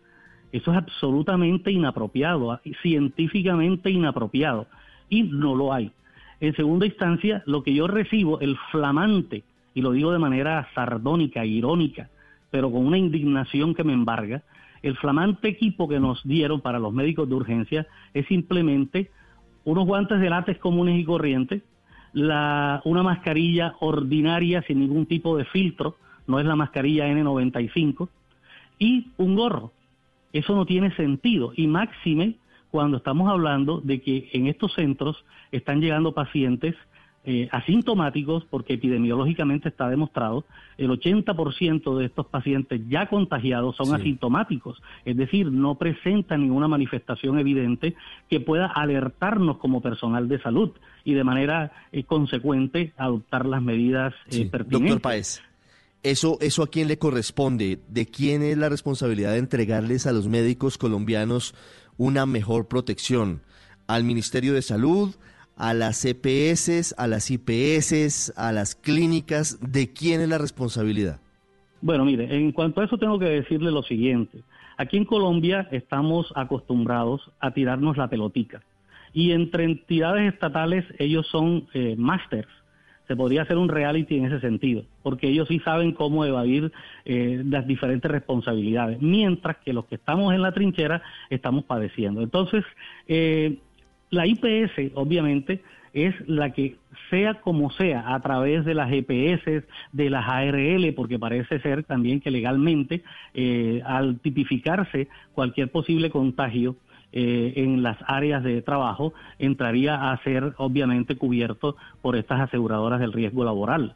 Entonces, ellas también tienen que entrar en esa eh, concomitancia y en esa acción mancomunada, pero no enajena en, en ningún sentido la responsabilidad directa de la entidad que está obviamente eh, sirviéndose del trabajo de, esta, de este personal sanitario. Y por supuesto, los entes territoriales, la entidad territorial. En Cartagena estamos en un distrito y tiene que estar el DADIS eh, que de ello hará sus funciones, pero yo me refiero que el impacto de las mismas al sol de hoy y cuando todavía esta pandemia no se nos ha reventado en la cara, porque eso hay que decirlo. Nosotros estamos eh, alertando eh, a todas las instancias gubernativas, fuerzas vivas de la nación incluso, porque yo hablo en nombre, ahora mismo estoy siendo un vocero eh, de todos los médicos y personal sanitario eh, del país. No me han dado ese fuero directo a mí, lo tengo para, para, para la parte eh, local de una empresa que cubre, obviamente, la mayoría de la población vulnerable de Cartagena, porque ahí es donde van a estar, eh, estoy seguro, la mayoría de los enfermos y muertos. Pero es lo que estamos evidenciando. Claro, doctor Páez, ahora, justamente la primera página del New York Times este sábado se titulaba así, médicos y enfermeras hacen sus, sus testamentos. Eh, y es que tal y como hemos visto en Nueva York, en Italia y en España, todos los profesionales de la salud están en la primera línea de fuego, están en la trinchera, como usted dice, y muchos de ellos ya están comenzándose a morir porque no tienen los insumos de protección necesarios. ¿Cómo están haciendo ustedes para manejar esa ansiedad entre los médicos? Bueno, miren, eh, en primera instancia, y quiero ser bastante categórico en esto, eh, en otras latitudes, eh, los médicos en general, países como los que me referencias, primermundistas, los sistemas de salud de esas latitudes, como les decía, son sistemas que están tradicionalmente bien auspiciados. Desde el punto de vista gubernativo, hay una, una asistencia y una valoración del médico en su deber ser, en su esencia, y eh, de alguna manera eh, ellos están en, digámoslo así, eh, en mejores condiciones precisamente porque tradicionalmente lo han estado para una contingencia como esta. Pero imagínense la realidad colombiana, y tengo que decirlo, o sea, es que a nosotros no nos da miedo morirnos ante la virulencia del virus, o sea, la capacidad destructora del germen. ¿Cuántas veces no hemos estado inmersos en diferentes procesos? Que también eh, comprometen nuestra vida y no hemos salido corriendo. ¿Cuántas veces no lo hemos hecho? Pero aquí el, punto principal que quiero resaltar es que, por ejemplo, en Colombia, y mire lo que ha pasado, eh, nos están declarando héroes mucho antes de que el proceso eh, iniciara. Y si bien es cierto, nosotros eh, aceptamos eso pues con agrado, que por lo menos ahora incluso la sociedad civil, que tradicionalmente también ha sido indiferente, porque es que aquí hay que hablar las cosas como son, ¿sí? Ahora estamos en una coyuntura y quieren un cuerpo médico motivado, moralmente estructurado, cuando estamos es en condición famélica, casi que agónica, eh, por años, por décadas, desde la implementación de la Ley 100 de 1993. Llevamos 27 años en donde hemos sido pauperizados como miembros eh, de una comunidad científica. hemos estado relegados por todos los estamentos de la sociedad. Llámense abogados que nos quieren arrinconar, ¿sí? Para, para valerse de los pocos bienes que tenemos cuando... Pero, doctor Paez, Volvamos al hoy, porque, porque si planteamos que este es un debate que viene desde el año 91, es diferente. Yo creo que ustedes tienen toda la razón. Yo quiero acompañarlos. Realmente creo que ustedes, por estar en esa primera línea, son héroes en este momento. Pero es a los héroes de este momento, no a los desprotegidos de hace 20 años, a los que hay que ayudar y hay que acompañar, ¿verdad? Sí, sí. No, es que el argumento sirve de preludio para eh, responder lo que la pregunta que me hicieron, porque es que eh, en Colombia no estaríamos hablando realmente eh, de cuestiones laborales, de reivindicaciones, de derechos consuetudinariamente, digamos, denostados, totalmente olvidados e y de una manera indiferente. No estuviéramos hablando de eso, el tema sería exclusivamente de tipo sanitario, pero usted lo ve, es que no podemos enajenarnos a eso. Sí, usted lo ve en todas las redes sociales que a la par del proceso en donde estamos exigiendo, no estamos suplicando, estamos exigiendo un derecho, porque si todos los demás ciudadanos lo tienen, nosotros también.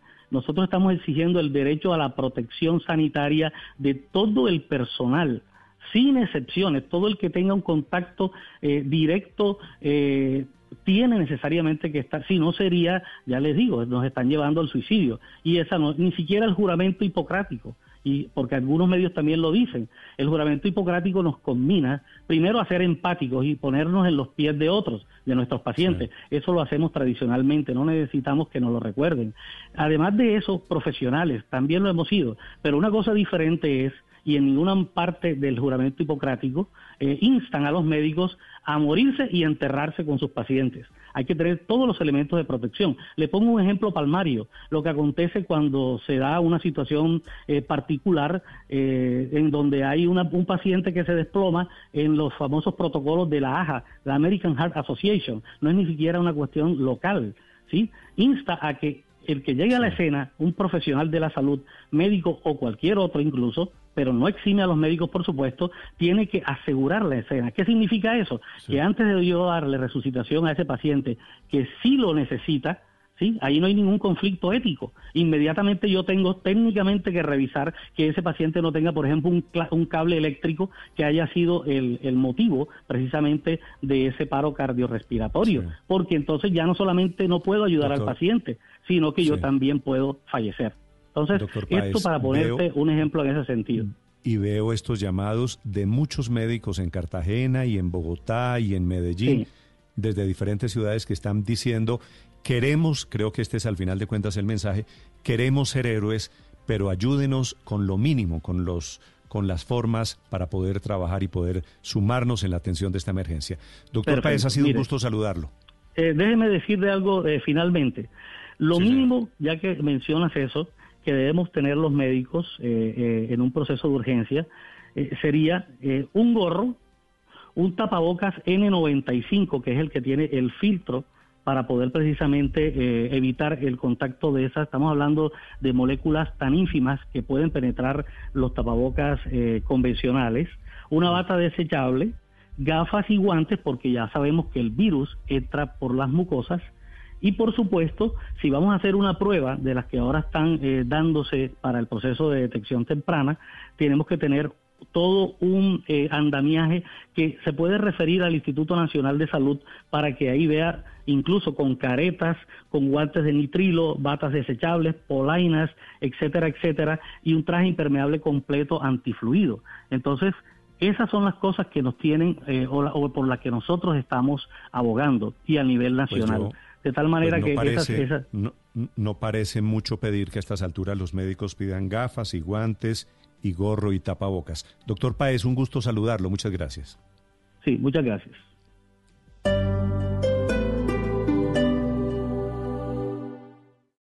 Esta es Blue Radio.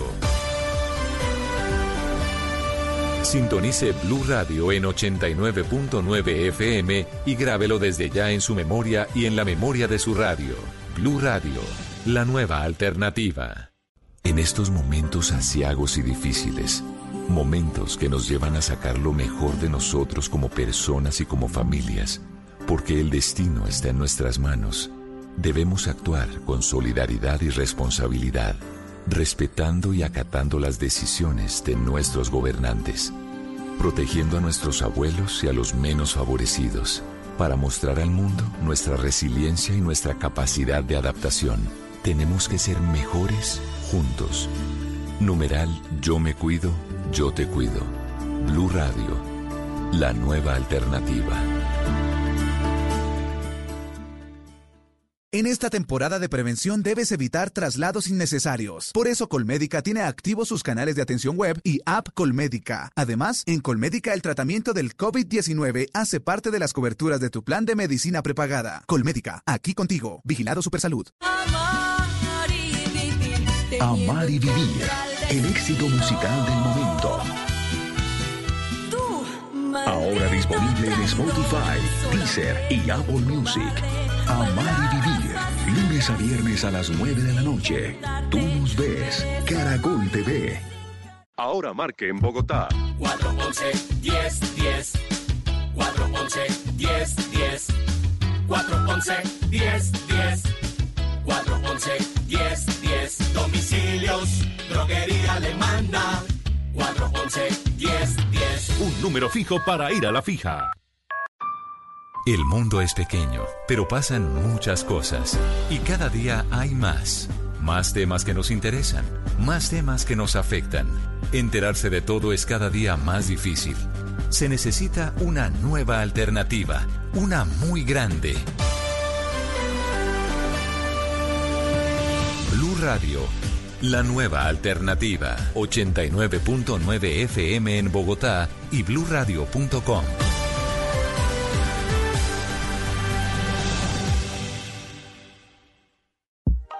Contra el coronavirus, lávate las manos con agua y jabón mínimo cada tres horas. Busca alguno de nuestros lavamanos portátiles que se encuentran en nuestro sistema. Si presentas síntomas de alarma, debes llamar a la línea 123 antes de asistir a urgencias. Transmilenio, Alcaldía de Bogotá. En Blue Radio estamos comprometidos con el cuidado. Lávate las manos con agua y jabón. Habla con tu jefe para poder trabajar desde casa. Lávate las manos de nuevo. Ayuda a tus hijos con las actividades académicas. Crea rutinas de actividades para aprovechar los días. Evita tocar tu cara y vuelve a lavarte las manos. En lo posible, quédate en casa. Así te cuidas y cuidas a los demás. Numeral Yo me cuido, yo te cuido. Blue Radio, la nueva alternativa.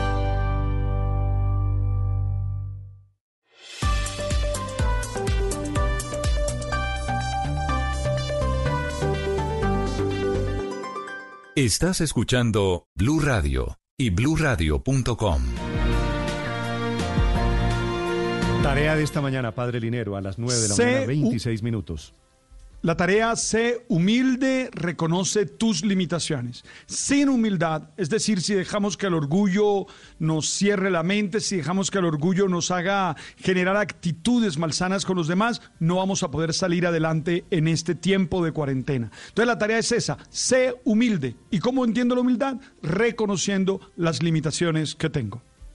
Bueno, el que no sea humilde en esta época, Padre Linero, es que no ha entendido lo que nos está pasando, ¿no? Creo que esto es un golpe en la nuca para todos. Claro, porque el virus nos está haciendo entender qué, somos. y cuando uno se da cuenta de esto, no somos nada, Néstor. Algo tan chiquitito, tan mínimo, mira todo lo que nos está causando y mira todo el problema que nos está generando y cómo nos está haciendo revisar todas nuestras dinámicas de vida y hacernos aceptar que no somos los dioses que creíamos nos la pasamos acumulando y acumulando para darnos cuenta que en este momento lo que necesitamos es lo básico. 9.27 minutos en Medellín ha aparecido una entrega que está entregando domicilios con robots, una idea que parece de otros países, de otro mundo. Camila Carvajal. Néstor, servicio a domicilio sistematizado. En otras palabras, que el domicilio que usted pide a su casa no lo lleve una persona, sino un robot. La empresa se llama Kibibot, es un robot diseñado por un equipo de colombianos precisamente para hacer domicilios. Funciona solo, se le ha visto ya por algunas calles del barrio El Poblado, muy cerca del Parque El Poblado. Incluso está programado para no generar incomodidades a las personas. Si bien usa la acera, pues está programado para darle prioridad al peatón y entonces cuando identifica personas caminando, las deja pasar y sigue su recorrido buscando el lugar en el que debe entregar el pedido. Esta idea es de, tres fundadores que pensaron primero crear una empresa de domicilio con personas para un uso exclusivo en las universidades, pero terminaron metidos en este desarrollo de domicilio con robot. Se lo describo rápidamente, es una cajita, es cuadrado, tiene además cuatro llantas y una conexión de GPS. Es pequeño, le puede llegar a las personas escasamente a la cintura y hace así el domicilio. Esta idea, Néstor, si bien empezó antes de la epidemia de coronavirus, pues ahora está tomando fuerza porque por la cuarentena, pues muchos optan por un servicio a domicilio sin tener contacto con otra persona. Bueno, pues tengo en la línea, Camila, al fundador y presidente de KiwiBot, que son estos robots muy colombianos, muy paisas, que están haciendo domicilios en zonas de coronavirus. Sergio Pachón, Sergio, buenos días. Buenos días, Néstor, ¿cómo estás? Un gusto saludarlo. Cuénteme cómo son primero los robots. Físicamente, ¿cómo son, eh, Sergio? Son como unas pequeñas neveras con ruedas. Más básicamente no llegan ni siquiera a la, rodilla de una persona normal. Eh, parecen más o menos como una mascota. Los diseñamos de esa forma para que interactuaran mucho mejor con los seres humanos. ¿Y están diseñados para hacer qué sus robots, Sergio? Para entregar domicilios. Básicamente funcionamos en, Estados Unidos en varias universidades. Eh, empezamos en Berkeley, Estamos en Denver, estamos hablando también con Sacramento y San José y la idea es entregar domicilios para estudiantes de comida, de, cualquier tipo de estas cosas que pues que quepan básicamente en el robot. Sí, Sergio, ¿y quién los contrata y para qué los están contratando, por ejemplo? Pues nosotros ahorita en, Estados Unidos teníamos varios, varias alianzas, pero se, se, se aplazaron por el tema que, que estamos viviendo en estos momentos estamos hablando con gobiernos, eh, eh, exactamente el gobierno de la, de la ciudad de San José, en California, y con la ciudad de Sacramento, para utilizar los robots y ayudar a mitigar un poco, un poco la emergencia. Entonces, acá en Colombia también estamos abiertos a hablar con, con el gobierno, a hablar con hospitales, a hablar con cualquier empresa que donde puedan creer que podamos ayudar un poco a mitigar, a reducir un poco el contacto humano y, pues a entregar domicilios de cualquier tipo. Sergio, ¿y operativamente cómo funciona? Desde el momento en el que una persona pide el domicilio, cómo funciona mecánicamente y cómo funciona técnicamente.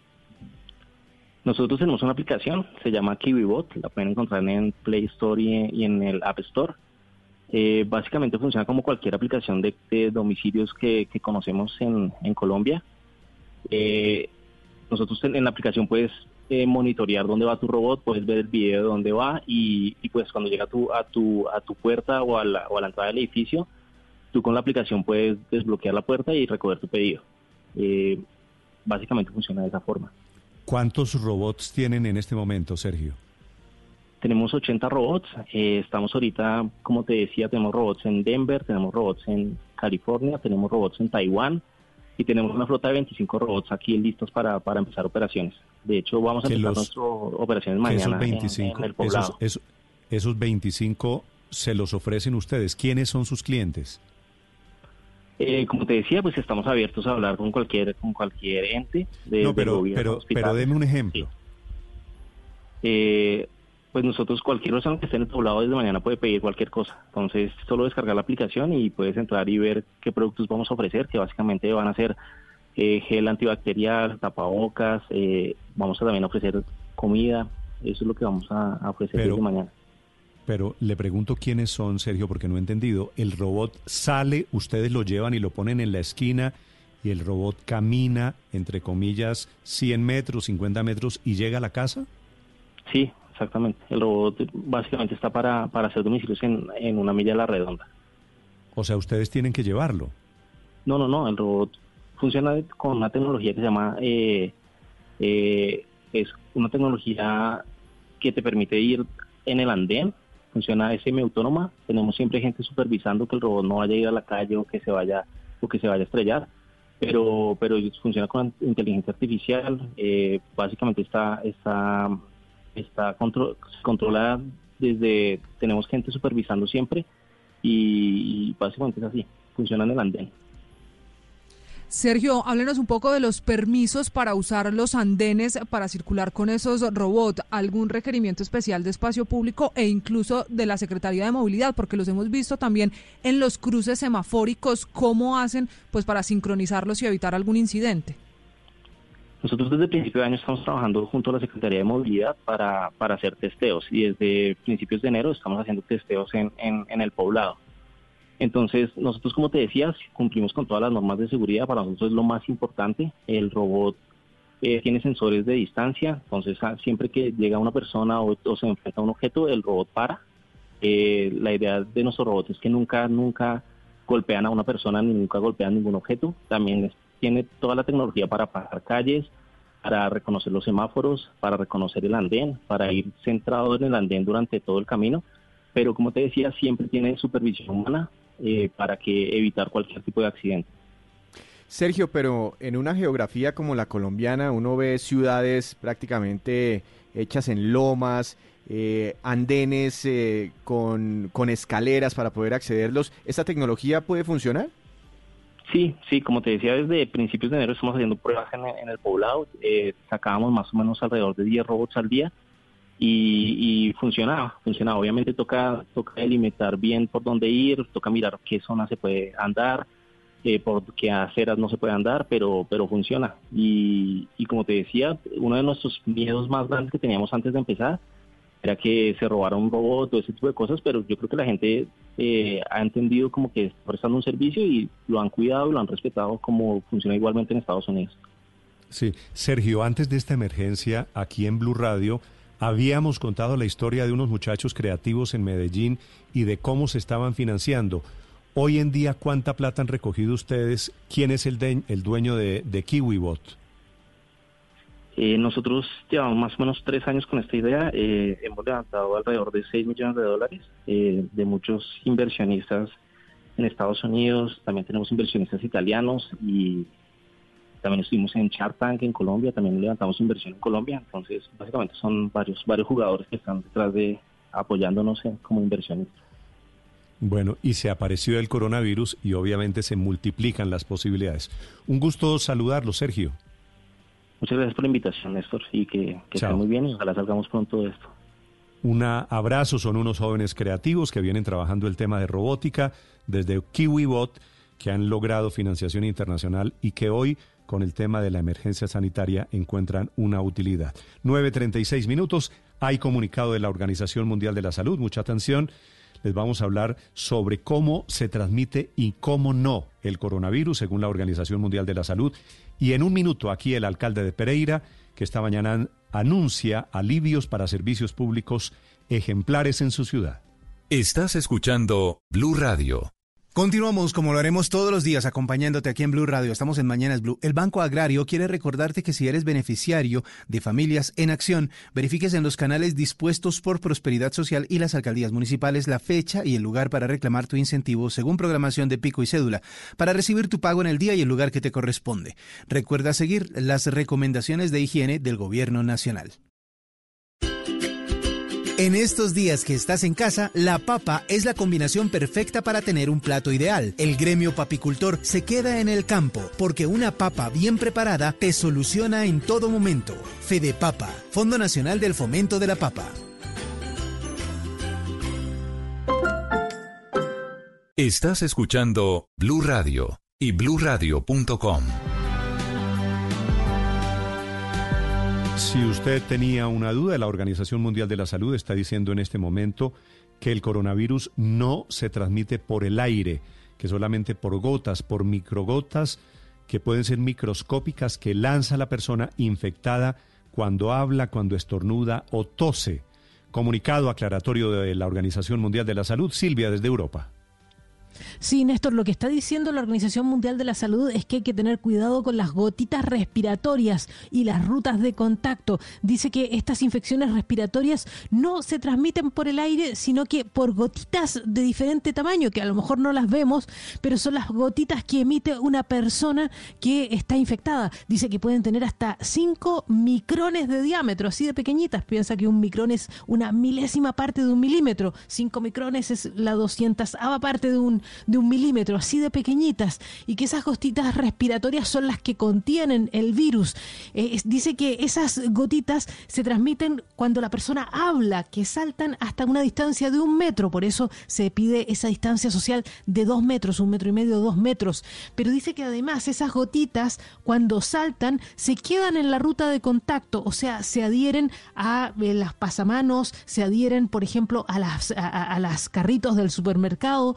Pues, y por eso es necesario que la gente o maneje guantes o que se lave las manos después de tocar ese tipo de, de objetos. Dice que esas gotitas respiratorias salen por la respiración cuando uno habla, cuando estornuda cuando tose. Y eso es el riesgo que hay para las personas y, que luego cómo entra al cuerpo humano puede entrar a través de las mucosas, o sea, cuando se toca uno la boca o cuando se toca la nariz o cuando se toca los ojos. Esas son las precisiones que está dando la Organización Mundial de la Salud sobre las y cómo se transmite el COVID-19. Y fíjate, eh, por ejemplo, ponen como ejemplo lo que ocurre cuando el doctor está examinando a una persona que está infectada. Dice que en el estetoscopio, en el termómetro, todos esos objetos con una superficie eh, que pasa cerca de la persona infectada puede quedar con esas gotitas, Néstor. Mm, muy bien, Silvia, gracias. Desde Europa, esta mañana el alcalde de Pereira está anunciando vía Twitter un experimento que me parece inédito en la historia de Colombia. Es que la alcaldía de Pereira va a pagar los servicios públicos para los estratos más bajos en marzo y en abril. No congelar, como supone el eh, exalcalde de Bogotá, el senador Gustavo Petro, que dice que muy bien lo de Pereira. Pero lo de Pereira técnicamente creo que no es un congelamiento de los servicios públicos, sino que la alcaldía, por lo que veo de su Twitter, señor alcalde Carlos Maya, la alcaldía va a pagar los servicios públicos de estos estratos 1 y 2. Alcalde Carlos Maya, buenos días. Muy buenos días, muy buenos días para todos los oyentes. Gracias por esta entrevista. Sí, estamos muy satisfechos. Quiero contarle a todos los oyentes, a los colombianos, que hemos entendido que esta emergencia sanitaria y esta calamidad pública tiene difíciles complicaciones para la salud de los pereiranos, pero al mismo tiempo dificultades en materia económica. Y por tal motivo, con recursos propios de la alcaldía de Pereira, oído bien, hemos decidido pagar los servicios públicos de los estratos 1, 2 y 3. Aplica para el servicio de aseo, eh, para el servicio de agua, de energía eléctrica y alumbrado público. Hmm. Alcalde, ¿qué diferencia técnicamente hay entre congelar el pago de los servicios públicos y pagarle a los estratos 1 y 2 y 3, que es lo que usted está haciendo esta mañana? Bueno, la propuesta inicial de Claudia López, por ejemplo, planteaba la exoneración del pago. Nosotros no estamos planteando la exoneración del pago. Estamos planteando que con unos recursos que teníamos de libre destinación para hacer obras de infraestructura, ahora los vamos a destinar a pagar y a sufragar esos servicios públicos de esas personas menos favorecidas económicamente. Estos recursos públicos son, son de, destinación eh, libre destinación, son propios de la alcaldía de Pereira y con ellos no tenemos ninguna dificultad legal, ni ningún contratiempo, ni tampoco requerimos autorización del gobierno nacional para avanzar en ese propósito. Alcalde, eh, ¿cuánto le cuesta al municipio? ¿Hasta cuándo puede sostener esto? ¿Y usted ha revisado si legalmente el municipio puede hacer este tipo de donaciones? Eh, bueno, perfecto. Gracias por la pregunta. Nosotros lo vamos a hacer para el mes de marzo y el mes de abril, para los estratos, reitero, 1, 2 y 3. Este es un costo que asciende a la suma de 10 mil millones de pesos aproximadamente y como lo tenemos previsto para dos meses estaríamos hablando de 20 mil millones de pesos. La revisión jurídica al respecto es muy sencilla. Nosotros tenemos utilidades en la empresa de energía de Pereira y en la empresa de Acueducto Alcantarillado en ambas tenemos unas utilidades aproximadamente por 25 mil millones de pesos y ahora hemos optado que con esas utilidades, que son dividendos para nosotros, se destinen a sufragar los servicios públicos de las personas menos favorecidas en la ciudad de Pereira, que en este caso son los estratos 1, 2 y 3. Sí, alcalde, ¿y esos 20 mil millones de pesos cuánto representan del presupuesto de la ciudad y qué programas entonces van a recortar o cómo van a saber para sacar esa plata sin que se les abra un hueco en otro lado?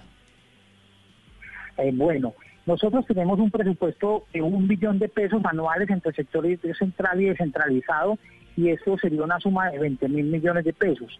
Nos toca aplazar algunas inversiones en infraestructura que teníamos previsto para asuntos de movilidad y en este caso financiar obras sociales, que es más importante, producto de la pandemia y el riesgo epidemiológico en el que estamos.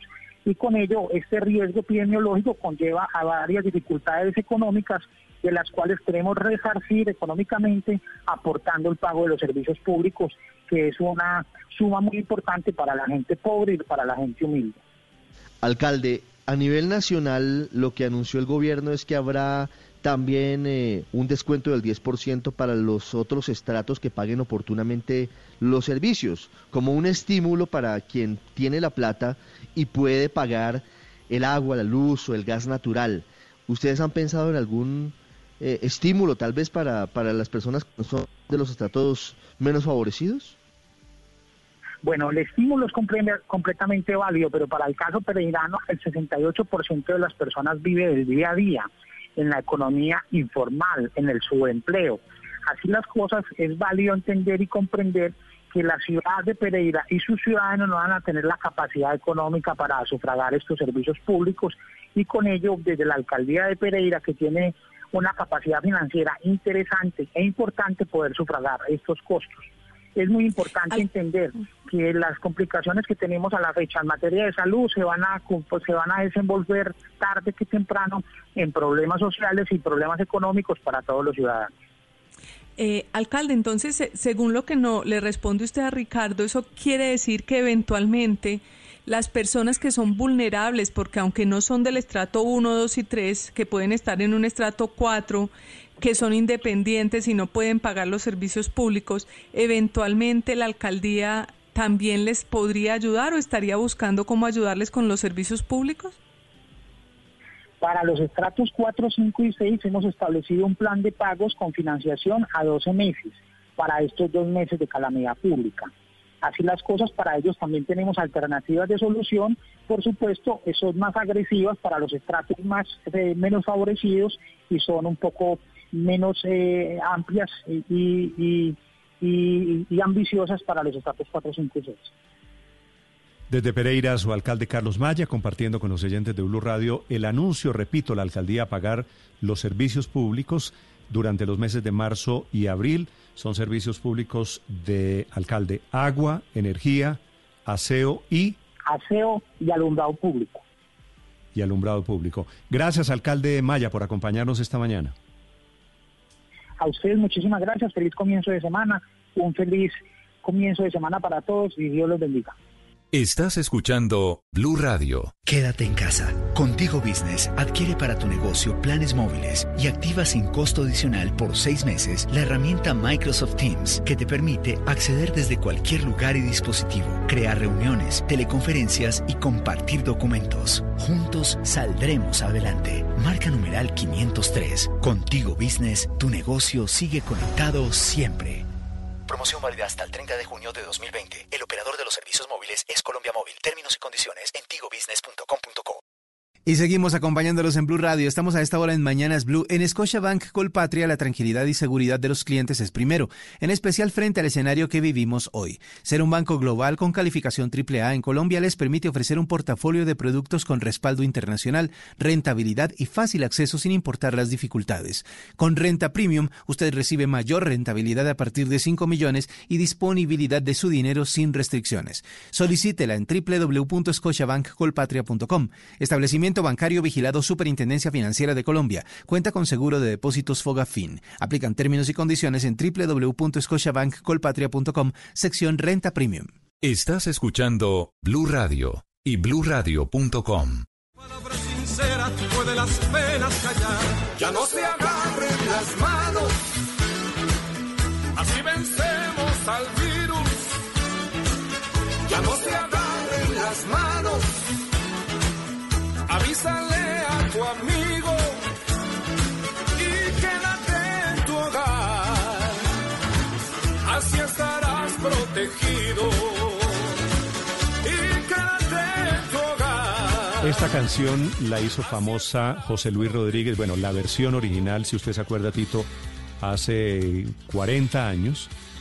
Y Sí, sí, ahora sí. En, en el mismo Instagram del Puma cuelga esta canción. Yo no he podido averiguar si es la voz del Puma, si es la voz de José Luis Es Rodríguez o si es un imitador.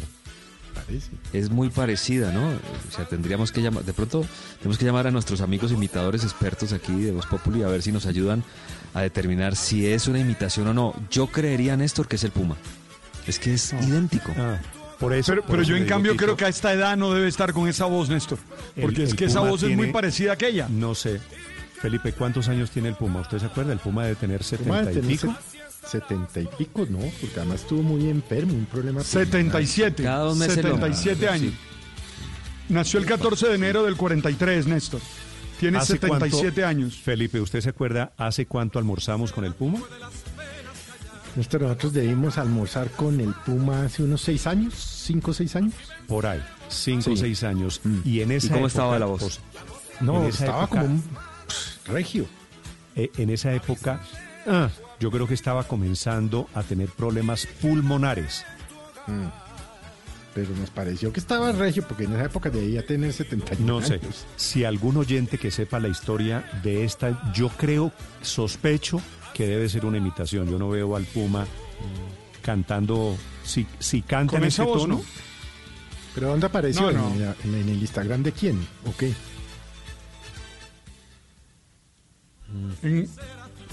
Me está escribiendo, me está escribiendo aquí un oyente que es un Sí. imitador, que no es el Puma, pero que al Puma le gustó mucho. El imitador es un peruano que Ah, se llama por eso la colgó. Sebastián Felipe. eh, como, como rápidamente los oyentes ayudan, Sí, el claro. imitador se llama Sebastián Landa.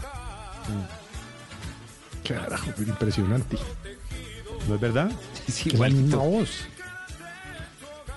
Ahora, muy bien hecho esto, ¿no? El video, De- de- me, me escribe un oyente desde Perú, el video lo produce Tito Silva, Silva Music, que es un productor de música, pero les quedó divinamente. Felicitaciones porque... Ay, muy bueno el mensaje, ¿no? La imitación es perfecto y tienes razón, y es buena idea coger la canción de Agárrense de las manos. Lo, volvamos a escuchar, Freddy. Volvamos a escuchar desde, desde el comienzo, porque dura apenas 30 segundos. Puede las penas callar.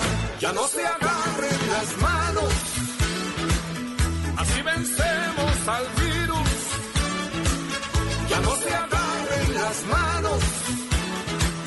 Avísale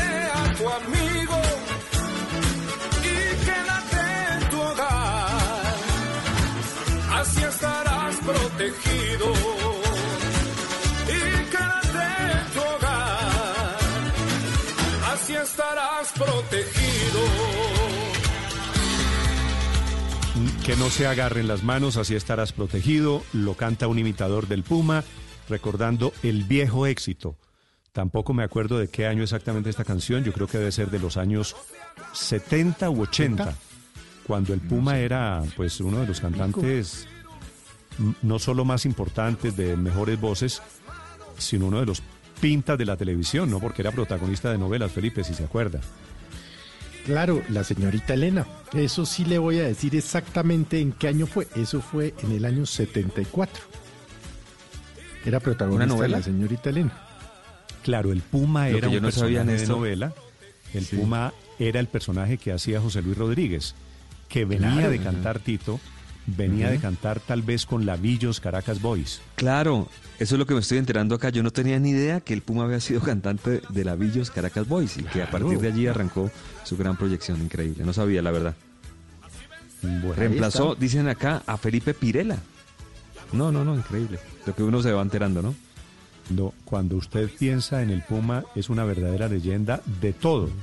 De la actuación, de la música popular, de la música de plancha, de salsa, de los oír al Puma cantando boleros es una cosa realmente maravillosa. Y actor, Néstor, actor en el 75, sí, señor actor. En el 75 eh, me acuerdo yo que salíamos de la señorita Elena la transmitían a las 4 de la tarde, no me pregunte por qué.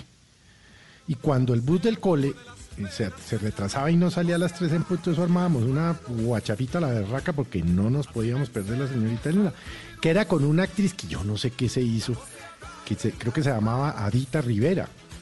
No, eso sí se me fue. Bueno, no, pues estoy hablando de, a ver, si tengo 60 estoy hablando de los 15, lo que, lo que tengo es una memoria de que yo no sé qué va a hacer con esta vaina.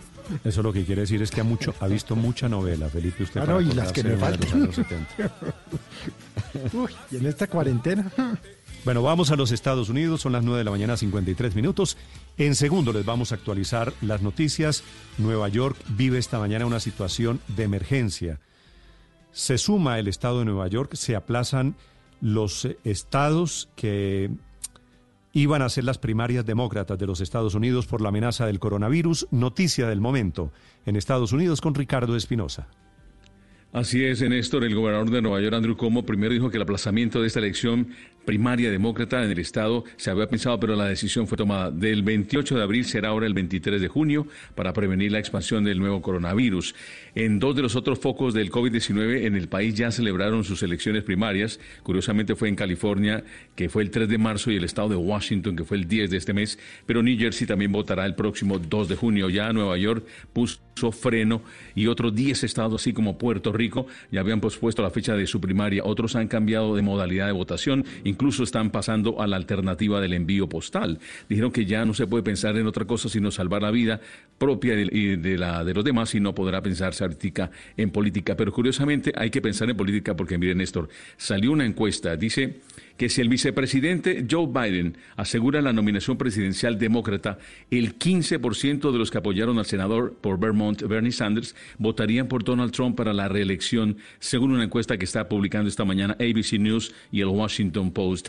La buena noticia para Biden es que en el 2016 una encuesta similar a esta encontró que el 20% de los participantes y partidarios de Sanders dijeron que votarían por Trump sobre Hillary Clinton y no fue así. Ahora, en esta encuesta, el 80% de los que votan por Sanders dijeron que van con Biden y el 15% de los que planeaban votar por Trump de los demócratas solamente son el 6% del universo del Partido Demócrata. Esto es la política al pie del coronavirus, Néstor. Gracias, Enrique. No solo la política, también esta mañana el arte. Mucha atención. Se robaron un Van Gogh de un museo en Holanda. El museo estaba cerrado por el coronavirus y aprovecharon los cacos profesionales. Enrique Rodríguez, desde Madrid auténticos profesionales que han robado esta obra que se llama El Jardín del Presbítero de Nuen en primavera. Es una obra que se encontraba en un museo holandés, en un pequeño museo, no es de los más importantes del país, pero ahí estaba y lo ha confirmado el propio director de ese museo que se llama Ever Van Os. Lo que ha confirmado es que la obra fue robada ayer domingo. Se entró por la fuerza a ese museo y la pintura ha sido robada. Esta obra data del año 1884 y estaría valorada entre 1 y 6 millones millones de euros. Según la prensa local, esa obra había sido prestada a este museo con motivo de una exposición sobre arte holandés. Insisto, se trata de un museo que es pequeño y que por eso seguramente las medidas de seguridad no eran tan importantes como en los museos más importantes de los Países Bajos. Han aprovechado los ladrones para realizar este robo, aprovechando que este museo se encontraba cerrado y prácticamente todos los Países Bajos paralizados con motivo de la cuarentena del eh, coronavirus. En cualquier caso, ese museo tiene un catálogo de arte muy importante, de unas 3.000 obras, entre las que se encuentran eh, obras del pintor modernista Piet Mondrian o eh, un vaciado del pensador de Auguste Rodin, de la escultura de Auguste Rodin. Pero los ladrones fueron directamente a por esta obra porque recordemos que uno de los pintores más cotizados en el mercado internacional de obras de arte, en el legal y en el ilegal, es Vincent Van Gogh, Néstor.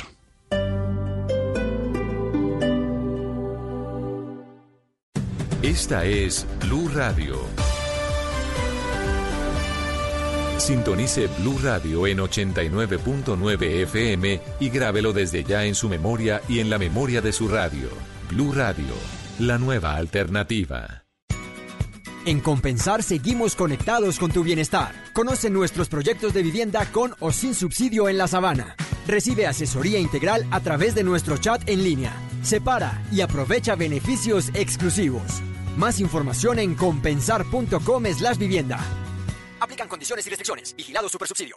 En estos momentos asiagos y difíciles, momentos que nos llevan a sacar lo mejor de nosotros como personas y como familias, porque el destino está en nuestras manos, debemos actuar con solidaridad y responsabilidad, respetando y acatando las decisiones de nuestros gobernantes, protegiendo a nuestros abuelos y a los menos favorecidos para mostrar al mundo nuestra resiliencia y nuestra capacidad de adaptación, tenemos que ser mejores juntos. Numeral Yo me cuido, yo te cuido. Blue Radio, la nueva alternativa. Quédate en casa. Juntos saldremos adelante. Porque en tigo.co puedes pagar tus facturas en línea y consultar tus saldos de consumo. Además, es muy fácil y seguro Ingresa ya a tigo.co y mantente conectado siempre.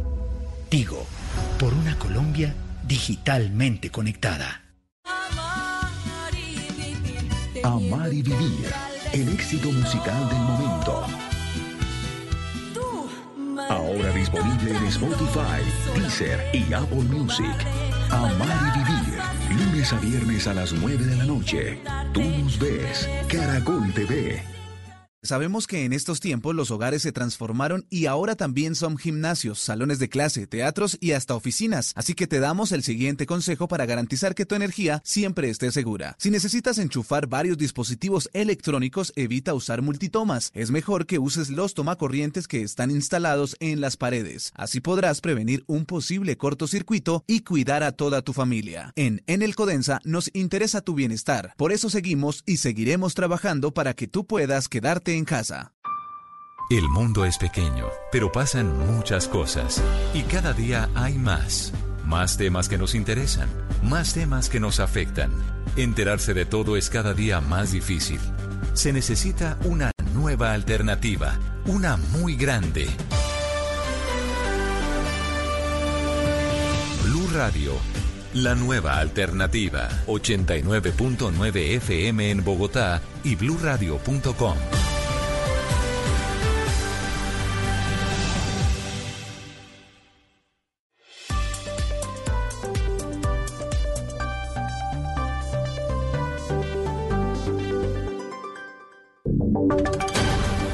Y sonidos de Colombia y el mundo en Blue Radio y bluradio.com, porque la verdad es de todos.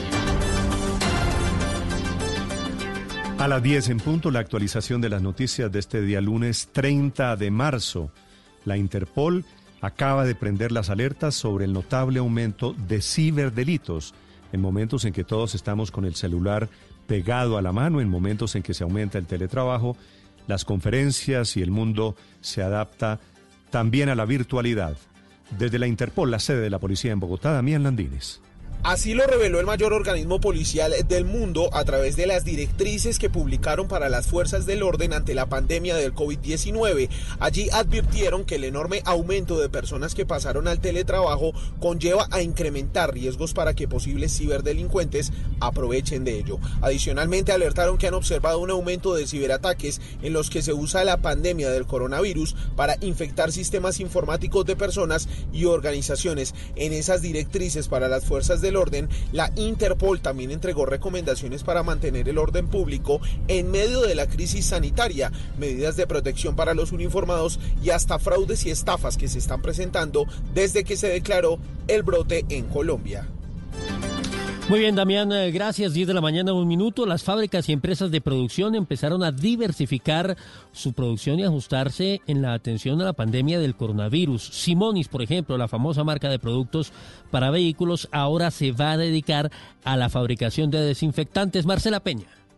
Esta compañía decidió adaptarse para sobrevivir en los tiempos de la pandemia. Va a dedicar la totalidad de su planta de producción y el esfuerzo de sus 800 empleados a la línea Biner Sano. Lo que espera es incrementos significativos en la fabricación y el desarrollo de nuevos productos en líneas como desinfectantes, limpiadores de aire, limpiadores de superficie, de pisos y de baños, gel y jabón antibacterial. Así no solo espera contribuir al trabajo de sus empleados, sino también a que las personas tengan disponibilidad de estos productos que hoy escasean. Adicionalmente, la compañía tiene la alianza con Bavaria para producir 100.000 botellas de gel antibacterial a partir del alcohol que produce la cervecera y que serán entregadas a los centros de salud. 10 de la mañana, dos minutos, y a pesar de que el presidente Duque y el presidente del Congreso están ajustando detalles de lo que serán las sesiones virtuales en el Congreso, todavía hay quienes consideran que su funcionamiento sería ilegal. ¿Quiénes lo dicen, María Camila Roa? Buenos días. Y ahora viene el desafío técnico y logístico para implementar el decreto 491, tema que tratan hasta ahora el presidente Iván Duque y los presidentes de Senado y Cámara. Sin embargo, hay congresistas como César Lorduy de Cambio Radical que insisten en que la ley quinta, ley orgánica, no podría ser modificada por este decreto ley, por lo cual el legislativo debe reunirse de manera presencial. Las sesiones virtuales no pueden realizarse, por lo menos no por ahora, hasta que no se cambie la ley quinta sin embargo, algunas comisiones ya tienen agenda. Desde las siete y media de la mañana, los congresistas de la Comisión Séptima de la Cámara están en reunión virtual con el ministro de Salud, Fernando Ruiz, y la Comisión Tercera del Senado convocó virtualmente para las cuatro de la tarde ante la urgencia de discutir y debatir medidas económicas frente a la crisis generada por el COVID-19. La Procuraduría le está haciendo un nuevo llamado al gobierno para que proteja a la población carcelaria en esta crisis del coronavirus.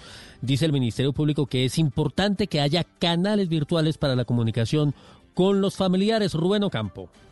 Buenos días. En un primer punto, Fernando Carrillo, Procurador General de la Nación, solicita que por parte del IMPEC y el USPEC se tomen las acciones necesarias para identificar la población posiblemente contagiada con el virus y en caso de dar positivo salvaguardar la salud de todos los internos. Además de esto, el Procurador pide que se garanticen las medidas de autocuidado correspondientes como médicos, elementos de protección necesarios, el acceso ininterrumpido a los servicios públicos esenciales en todos los centros de reclusión, esto para el personal de custodia y para los reclusos. También se le solicita desde la Procuraduría al Ministerio Ministerio de Justicia evitar una sobrepoblación mayor al 20% de la capacidad instalada en los centros de reclusión. Por eso, mediante esta carta, la Procuraduría recomienda, entre otras cosas, permitir la detención preventiva y la prisión domiciliaria transitoria para mayores de 60 años, mujeres gestantes o con hijos menores de 3 años, personas con estados clínicos de gravedad o con dificultad para movilizarse por discapacidad, según las órdenes de los jueces. Seguimos con noticias porque en la frontera entre Colombia y Venezuela están esperando los resultados de la prueba de coronavirus practicada una madre de la etnia Yucpa y a su hijo de ocho meses de nacido. Las comunidades vecinas a este asentamiento denuncian que los miembros de la etnia circulan sin control. Paola Tarazona. En aislamiento preventivo, en una carpa del Hospital Erasmo Mejor se mantiene un niño de ocho meses de nacido y su mamá, miembros de la comunidad Yucpa, por presentar síntomas de COVID-19. Ellos, al igual que la persona contagiada, residen en un caserío en la zona de frontera. Entre tanto, habitantes de la zona, vecinos